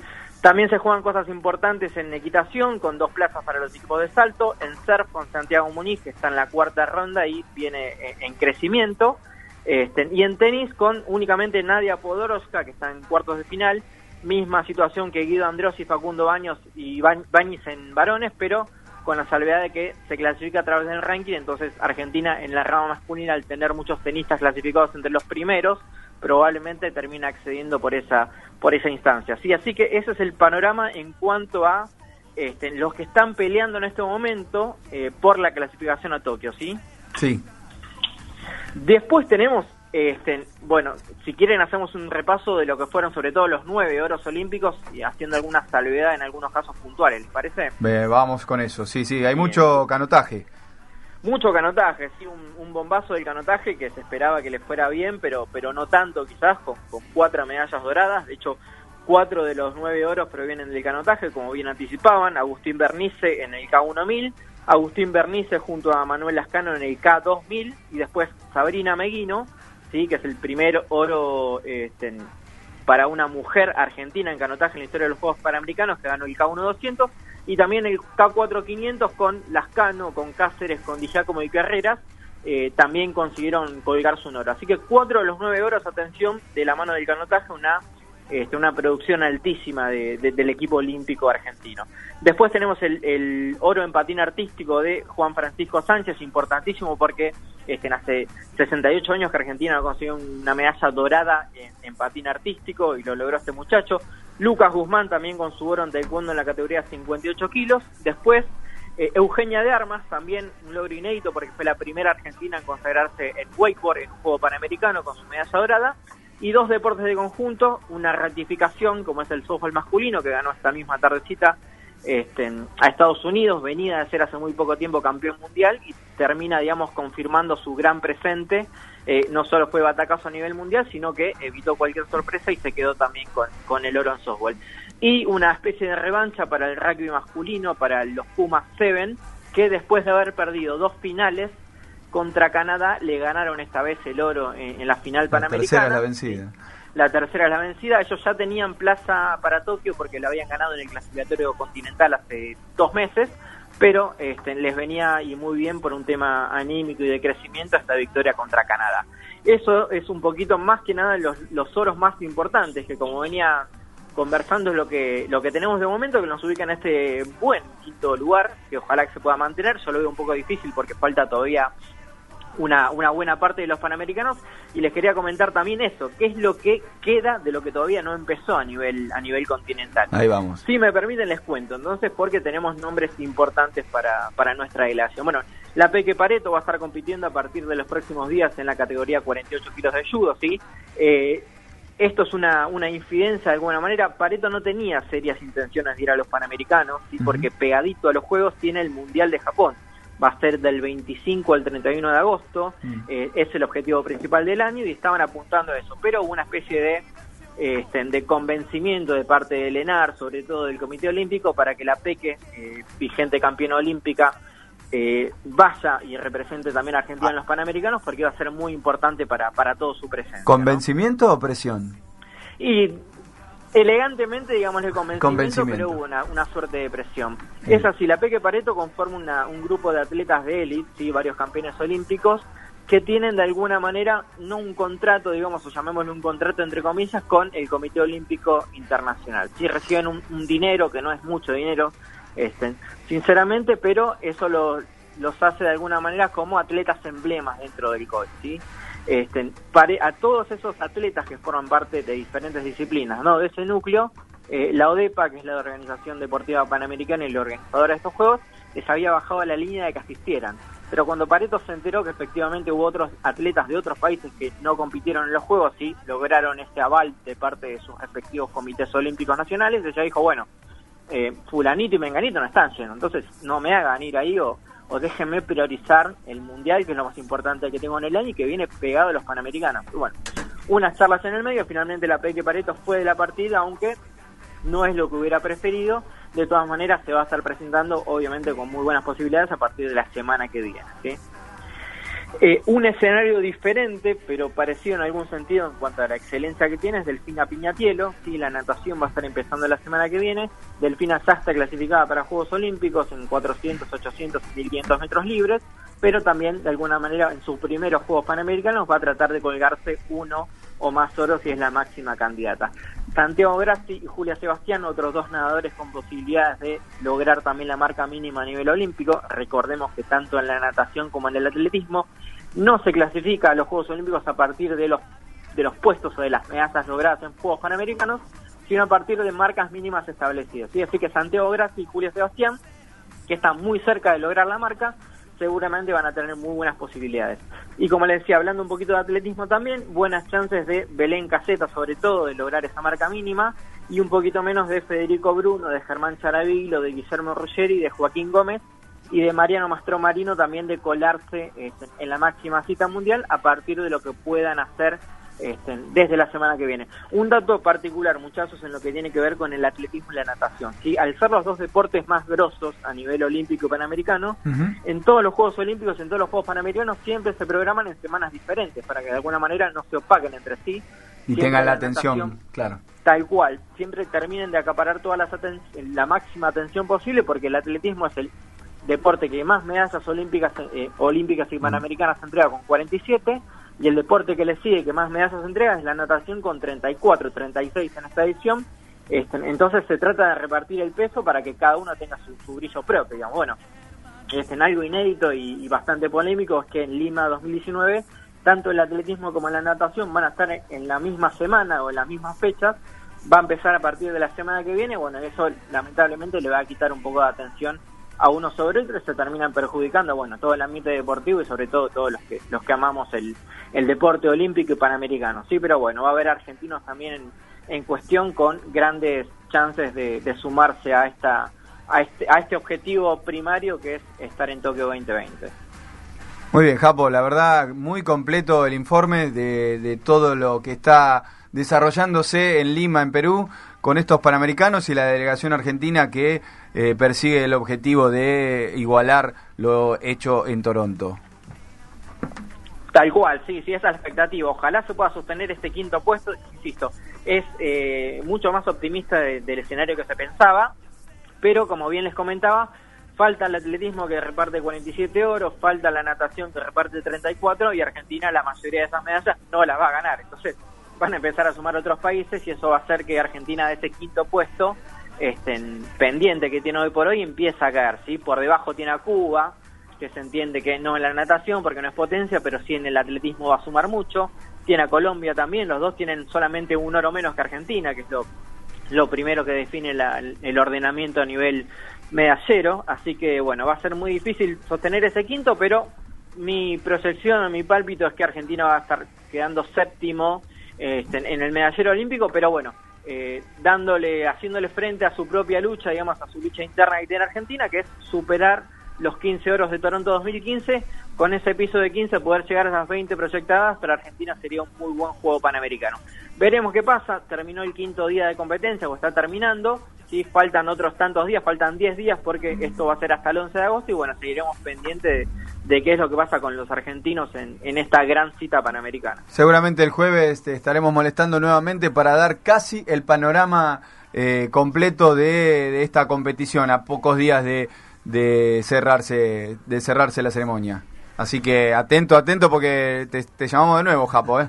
Pero por favor, cuando quieran, seguramente va a estar todo bastante cocinado, ya con el atletismo y la natación resuelta y de alguna manera ya eh, el medallero sentenciado y sobre todo sabiendo si Leones y Leonas han- habrán confirmado o no su, su plaza para Tokio 2020, que es algo este, absolutamente posible y creo que me parece a mí que el evento más importante que o uno de los más importantes o más desafiantes si se quiere que tiene Argentina la delegación completa de aquí en más va a ser la hipotética final que van a afrontar los gladiadores ante Brasil porque se van a estar jugando nada más y nada menos que la plaza olímpica. Solo el campeón va a Tokio, para el subcampeón lo mismo que la guerra. Un repechaje olímpico que va a ser un matadero porque van muchos de los mejores de Europa que no entraron directamente a los Juegos.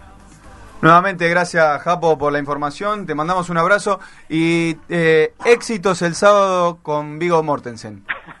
Muchas gracias. Bueno, nosotros no somos la delegación argentina de los Panamericanos, pero bueno, nos jugamos en el ascenso en ese torneo que, que tan bien le va a los toritos y que te tiene como, como figura. Así que este, estaremos haciendo lo posible a ver si nos enfrentamos en algún momento. Vamos a ver, vamos a ver, porque no, si no gestionamos un amistoso y listo, ya está. Pero por, por supuesto, cuando quieran. Un abrazo Japo y nos estamos viendo la próxima semana. Gracias, muchachos. Abrazo grande. Saludos. Bueno, ahí pasaba Carlos Arasaki con la información de los Juegos Panamericanos. Empató Independiente. Sí. Nadie quiere dar la información porque... Vía- VAR, ¿eh? Vía intercepción. Pero mientras hablaba Japo, estuvo eh, el Cinco- VAR cinco minutos cinco minutos consultando. Insólito. Ya no se pueden gritar los goles. Tuvo que esperar Benítez a que el árbitro decidiera, que le digan, che, ahora sí festejá. No, no, perdió la De hecho, esencia la del imagen fútbol. de la televisión fue muy triste. Estaba el árbitro ahí, Benítez detrás. todos mirándolo. Benítez- el árbitro levanta el brazo y Benítez sale corriendo. No, no, no. Se va de cuadro encima. o sea, Arruinaron no. el único deporte que, que vive de la viveza justamente. Lo arruinaron. Ya no le queda nada por arruinar. Ya arruinaron la final del Madrid, ya, ya arruinaron todo. Le arruinaron todo. Está, está indignado. ¿Quién? yo River la arruinó ganando, no sé. quién- quién la arruinó. ¿Cómo? River ganando, la arruinó, ¿cómo se arruinó? No, ¿cómo? La arruinaron eh, Llevándolo llevándola a la. Copa Libertadores de América a los claro. conquistadores de América. Y tal cual. En Noche en Pelotas, 22, 42 minutos. Escuchamos un poco de música y cerramos el programa. Si conoces todo sobre tu deportista favorito, empezá a conocer detalles de lo que suena en net en Aprendiendo a escuchar.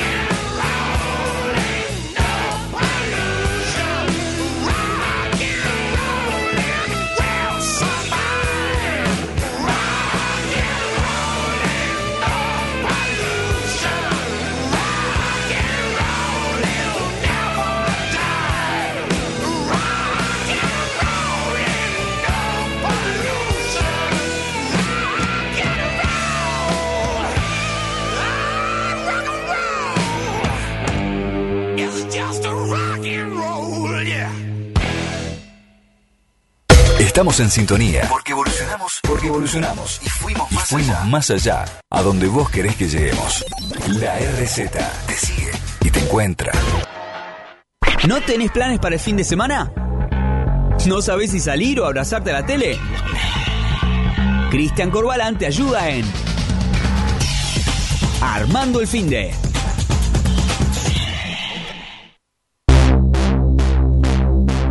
Muy bien, Dani. Bueno, esta vez trajimos algo para Armando el fin de, ya que tenemos un invitado que le gusta el boxeo, pensamos en él también.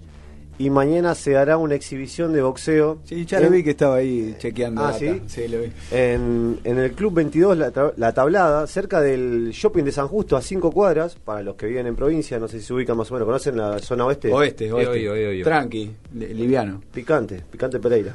Eh, bueno, eh, van a ser 10 peleas amateur. Lo recaudado, como decíamos, es para Brian Castaño, que va a hacer campamento en Estados Unidos. No sabemos, Mati, con quién va a pelear todavía, porque recordemos que se bajó de la pelea ante Michael Soro. Y le sacaron el Y título. le por sacaban el título. Tenemos, lo habíamos comentado con, con Martín Colli la otra vez que tenemos, no tenemos campeón mundial en ninguna categoría. No pasaba eso, creo que hace muchísimo tiempo. 19 años. Sí, Así sí, sí, que, bueno, para los amantes del boxeo, 200 pesos la entrada, ¿qué- 200 pesos que compra. Nada, ni un, un almuerzo. Hoy con, Sí, con- es un- una comida de media. Sí, es una comida de media. Eh, salís al- del laburo un toque, El- el- la promo, de la promo del bar eh, almuerzo. A- Almuerzo Ya, me- ejecutivo. menú ejecutivo, ahí Sí. estamos. Eh, de la famosa. ¿De la del famo- famoso delivery. Ahora está Sí, por 99 sí, pesos. ojo con las marcas, sí, porque Sí. acá no... No regalamos si no nada. pon- no regalamos No, nada. Si no, ponen nada. plata, es eh, el que entrega rojo o el que entrega amarillo. Así No. que para los amantes de- del ambiente pugilístico pueden ir mañana a las 8 y media. A partir de las 8 y media hay 10 peleas, así que tienen toda la noche. Seguramente por esa, por esa zona se venden unos Fernet en vasitos, bien, bien armaditos. Algún vino con coca, alguna. Y, otra, y otras sustancias. Y también, lo que quieran. Bueno, ya podemos seguir encarando con esto. O sea, hablando de alcohol, eh, del alcohol pasamos directamente a la Deep Nep, así. Escucha, escucha lo que suena. Escucha, Mati.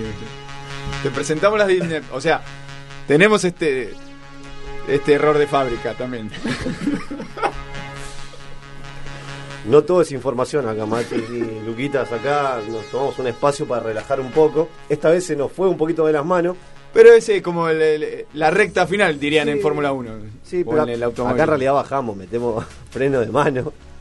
Y en algún momento hay que meterlo. Freno de mano y al pasto. Claro. Sí. Hay, hay que meterlo. No hay leca, no hay nada al costado. eh. Ojo que. Le, le comentamos por qué a los chicos el tema que suena de fondo, la cortina de Carroza de Fuego. Pablito Carroza, un gran tuitero, es compañero nuestro de la radio y gran amigo de Agustín, que se, ya se ríe cuando lo nombro a Pablito Carroza. Nosotros también ponemos ruidos de acá. Creo que es su gran ídolo, Pablito Carroza. Y bueno, de ahí salió Carroza, Carroza de, Fuego. Está bien, tiene lógica. Algo Bueno. que, ten- que tiene lógica este, Acá este lo- bloque. Lo único. Acá lo que hacemos es resaltar los tweets más salientes o picantes de la semana de la, de la red social Twitter y los exponemos. O sea, acá cada uno se aleja, o yo por lo menos me alejo de lo que dice, yo cito al protagonista. Yo, yo estoy enfrente, Claro. yo estoy en la, la comida rápida de enfrente. Y lo que hacemos acá en la mesa es puntuar cuántas pelotas le dan al, del 1 al 5. Vio como en el, cine que ponen los pochoclitos y demás. Bueno, acá damos pelotas. De- Bien, cinco bien. pelotas máximo. Claro. ¿Empezamos tranqui? Estuvo, ¿Cómo estuvo la semana Estuvo, en estuvo Twitter? Bastante, estuvo bastante movida. El tema de la Libertadores los agita mucho. Ah. El tema de la llegada de Rossi. Siempre buscan culpables, Se ¿no? movió mucho el avispero en Twitter esta semana. Así que, bueno, arrancamos tranqui. Pero arrancamos algo por- de interés general. Esto no va solamente por lo deportivo, generalmente va para ese lado. Pero lo que pasó en la semana entre veganos y, y los gauchos en la, La rural. rural, la exposición rural. Cuidado. Tranqui, tranqui arrancamos. Arrancamos. Miedo. Arroba Metro Adelantado, una página muy conocida por todos, dice lo siguiente. Incidentes en la rural entre gauchos y veganos. Dicen que la revancha se juega en Madrid. Light. Está bien. Bien. Está bien. Es Muy light. light. Una pelota. Quiero, sí, Sí, claramente, una pelota. Una pelota. Perfecto. Seguimos con un metro adelantado. Angelici presentó a De Rossi. Usted, perdón, usted puede votar también. ¿eh? Es que coincido, Una pelota. coincido, Bien, una pelota, todo una Arrancamos para terminar con el 5. Yo también una pelota. Ah, nada. Trajo caca, veo. De golf, aparte, pelota de golf. Claro, sí, chiquita. Este, es- este, este me gusta un poco más. Un metro adelantado también. Angelici presentó a De Rossi y los periodistas recibieron un auricular traductor para entenderle al Tano. También le sirvió para comprender lo que decía De Rossi. Está bien, está bien. ¿Se Bien. puede en medios? ¿Se puede en medios? No, que- No, no. que- que- No, tener no, parámetros puede ser. Si es 3 o es 4. No, no, está No, entre no, 2 y 3. Ah. Está entre 2 y 3, pero bueno, tal es el caso entonces 3, 3, 3. Coincido completamente. No, 2, yo 2. Un auricular, un auricular que añade, añade S, quizás. Sí, Uf. sí. le, le haría falta. Lo único que hace. Al final de cada oración. Se está desinflando. Ahí, está más cámara desinflada igual. Vamos con otra de las cuentas eh, más conocidas. Se ríe, Esta- eh, no, esta es la parte donde se regocija Agustín. Eh, Bipolardo. Oh, está alquilado. Hablan de, hablando del tema de De Rossi y la llegada de De Rossi y todo lo que generó en, en- en el pueblo argentino, ¿no? Digamos, porque fue. Sí, fue, fue bastante revoltosa Hizo la ruido, llegada. hizo ruido. Sí, hizo Dice- bastante ruido. dicen que en las prácticas están mostrando un nivel superlativo y que en breve va a estar. Yo practico muy bien también, ¿eh? De- Si es por el tema. En las prácticas es una cosa. Lo quiero ahora en la cancha. Bien, se postuló. Se, se En- se en la postuló para Boca, En ¿no? la práctica anterior al Huracán San Lorenzo por Copa de la Superliga, Barrios metió 9 de 9. La rompió. A ver. Después fue dos penales. No, pero me bajaron el precio de lo que le dije. O sea, el, el programa anterior dije, hasta que De Rossi no esté en cancha y jugando bien, vemos, vemos. Digo, están este, entregando información de que se está moviendo bien, de que está mostrando un buen nivel. Veremos el Tano hasta dónde Sí, llega. sí, obvio, obvio. Yo lo veo más cerca de agarrarlo del, cue- del cuello al, al faro en la primera de cambio. ¿eh? Todavía no se sabe si va para nada, ¿no? El domingo. Para No, no, Paraná. no, va. no, no, claramente. En la conferencia había dicho que No juega hasta- una semana, No dos, juega hasta semanas. agosto, ¿no? Hasta agosto la, los cuartos de final. no sé. Sí, yo no creo que juegue. Recién se va a aparecer en, a fines de lo pones el Tano contra Central Córdoba y se dobla el tobillo.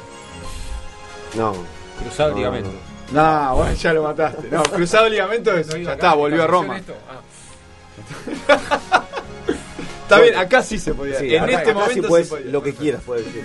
Bueno, Bipolardo es una gran cuenta de Twitter, síganla. Arroba Bipolardo dice, ¿qué hace Rossi en Argentina?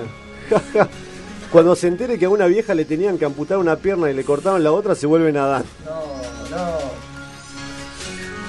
Va 4, 4, 4 Cuatro.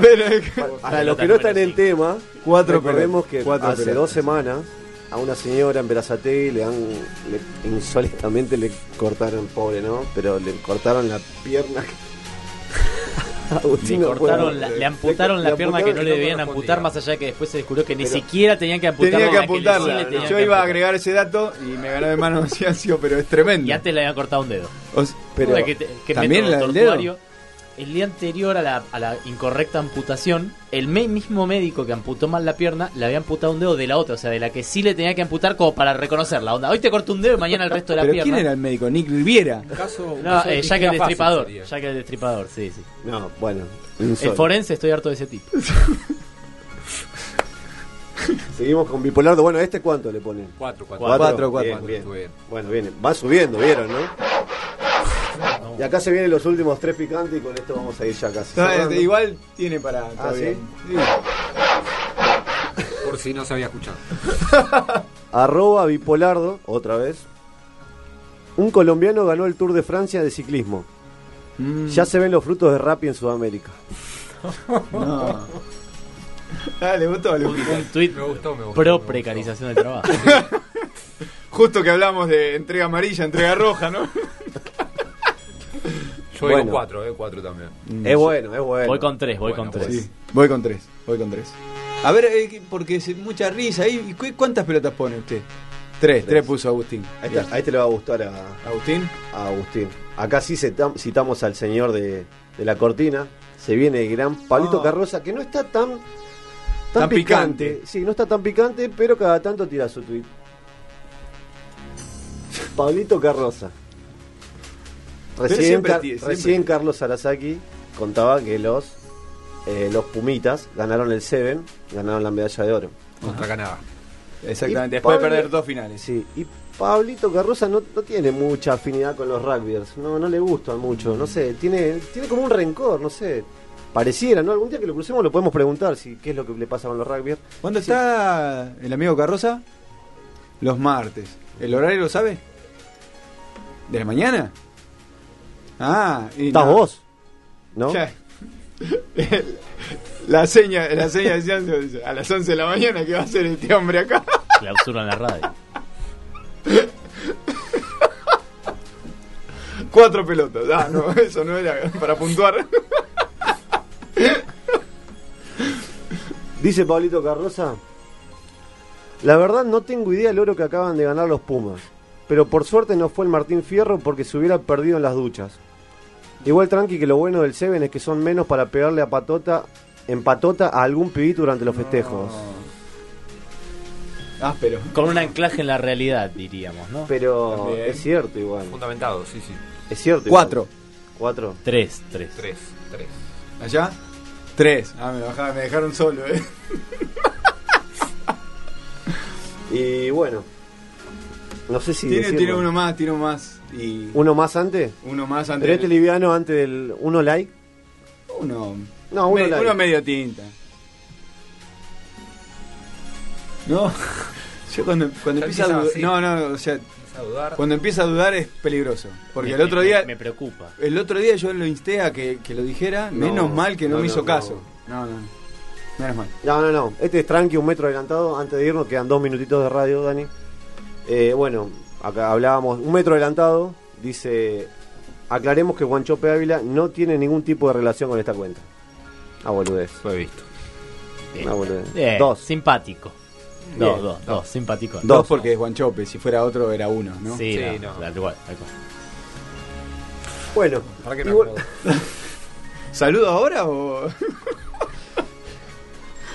Bueno, volviendo al tema de los veganos, que creo que fue la- el gran tema de... No sé qué opinión les merece a ustedes el tema de los veganos. A mí, a mí me cayó un poquito. Está todo bien con la protesta, yo entiendo, pero no, no puedes ir a un ámbito privado e ir a irrumpir como lo han hecho. No, pagar una Eh, entrada, igual. Pero, Pero ¿te pagaron parece? 250 cada uno, 250 pesos cada uno para entrar. Así que manejan presupuesto. Eh, yo soy carnívoro, de hecho, entiendo en todo caso a los veganos. Es peor, creo, tirarle el, el- el caballo El caballo encima a alguien, ¿no? Igual. Pero y a mí déjame el asadito. Voy por el asado. Team Igual. Cinco pelotas para el asado. Team, team, sí, sí, sí. Seis, si hay seis también. Sí. Sí, es un extra, extra ball. ¿Vamos? Vamos, sí. Bueno, hay un chico que se llama Tomás en Twitter. ¿Lo conocemos? No, no. Ah, Un anónimo. el- el la, arroba- impunidad, la impunidad del anonimato. Claro. Arroba Badga Tomás. Para, para, para. Gol de Independiente. Liquida la serie. Liquida la serie el equipo de BKHS. Hernández, otra vez. Así como es. en la primera. Como en la ida. con la pre- eh, como en el primer partido. Independiente le gana 2 a 1 a la Universidad Católica de Ecuador y estaría avanzando de ronda. Sí. ¿Ahora sí? Sí. Bueno, este chico dice algo así como, ¿saben qué es peor que los gauchos que cagaron a palos a los veganos de la rural? Mm. La gente que está festejando y aplaudiendo esa violencia. Cosa que no sorprende porque de por sí consume violencia cuando se comen un pedazo de carne. No sabía que seguíamos en el 1800. Ah, es largo esto. Sobre ese tweet, Creo que sé lo que viene y es momento de cerrar mi micrófono. sobre ese tweet, tweet ya, ya le, Auchis tercero, que le acaban de cerrar la cuenta, porque Ah. después de esto le- cerraron la cuenta y ahora es Auchis cuarto, otro abonado a la sección. ¿Pero qué hizo? ¿Un, un print screen? ¿Qué hizo? Un screen. Claro. El chico este, convengamos, para cerrar, no tiene mucho. O sea, ya es declarado homosexual el chico este que, que ha dicho esto de lo de. Y sobre eso trata Auchis. Le pone: Te entiendo, Tommy. Pero con la carne cada cual hace lo que quiere. Nosotros la comemos y a vos te la introducís por la cola. Y no nos ves entrando con parcartas a tu pieza cuando te estén por rectificar el ojete. No. Gracias por estar del otro lado. Tengan buena semana, buena vida. Llévatelo. Esto fue Noche en Pelotas. Tu último resumen deportivo y algo de música. Nos reencontramos el próximo jueves acá, en la RZ www.larz.com.ar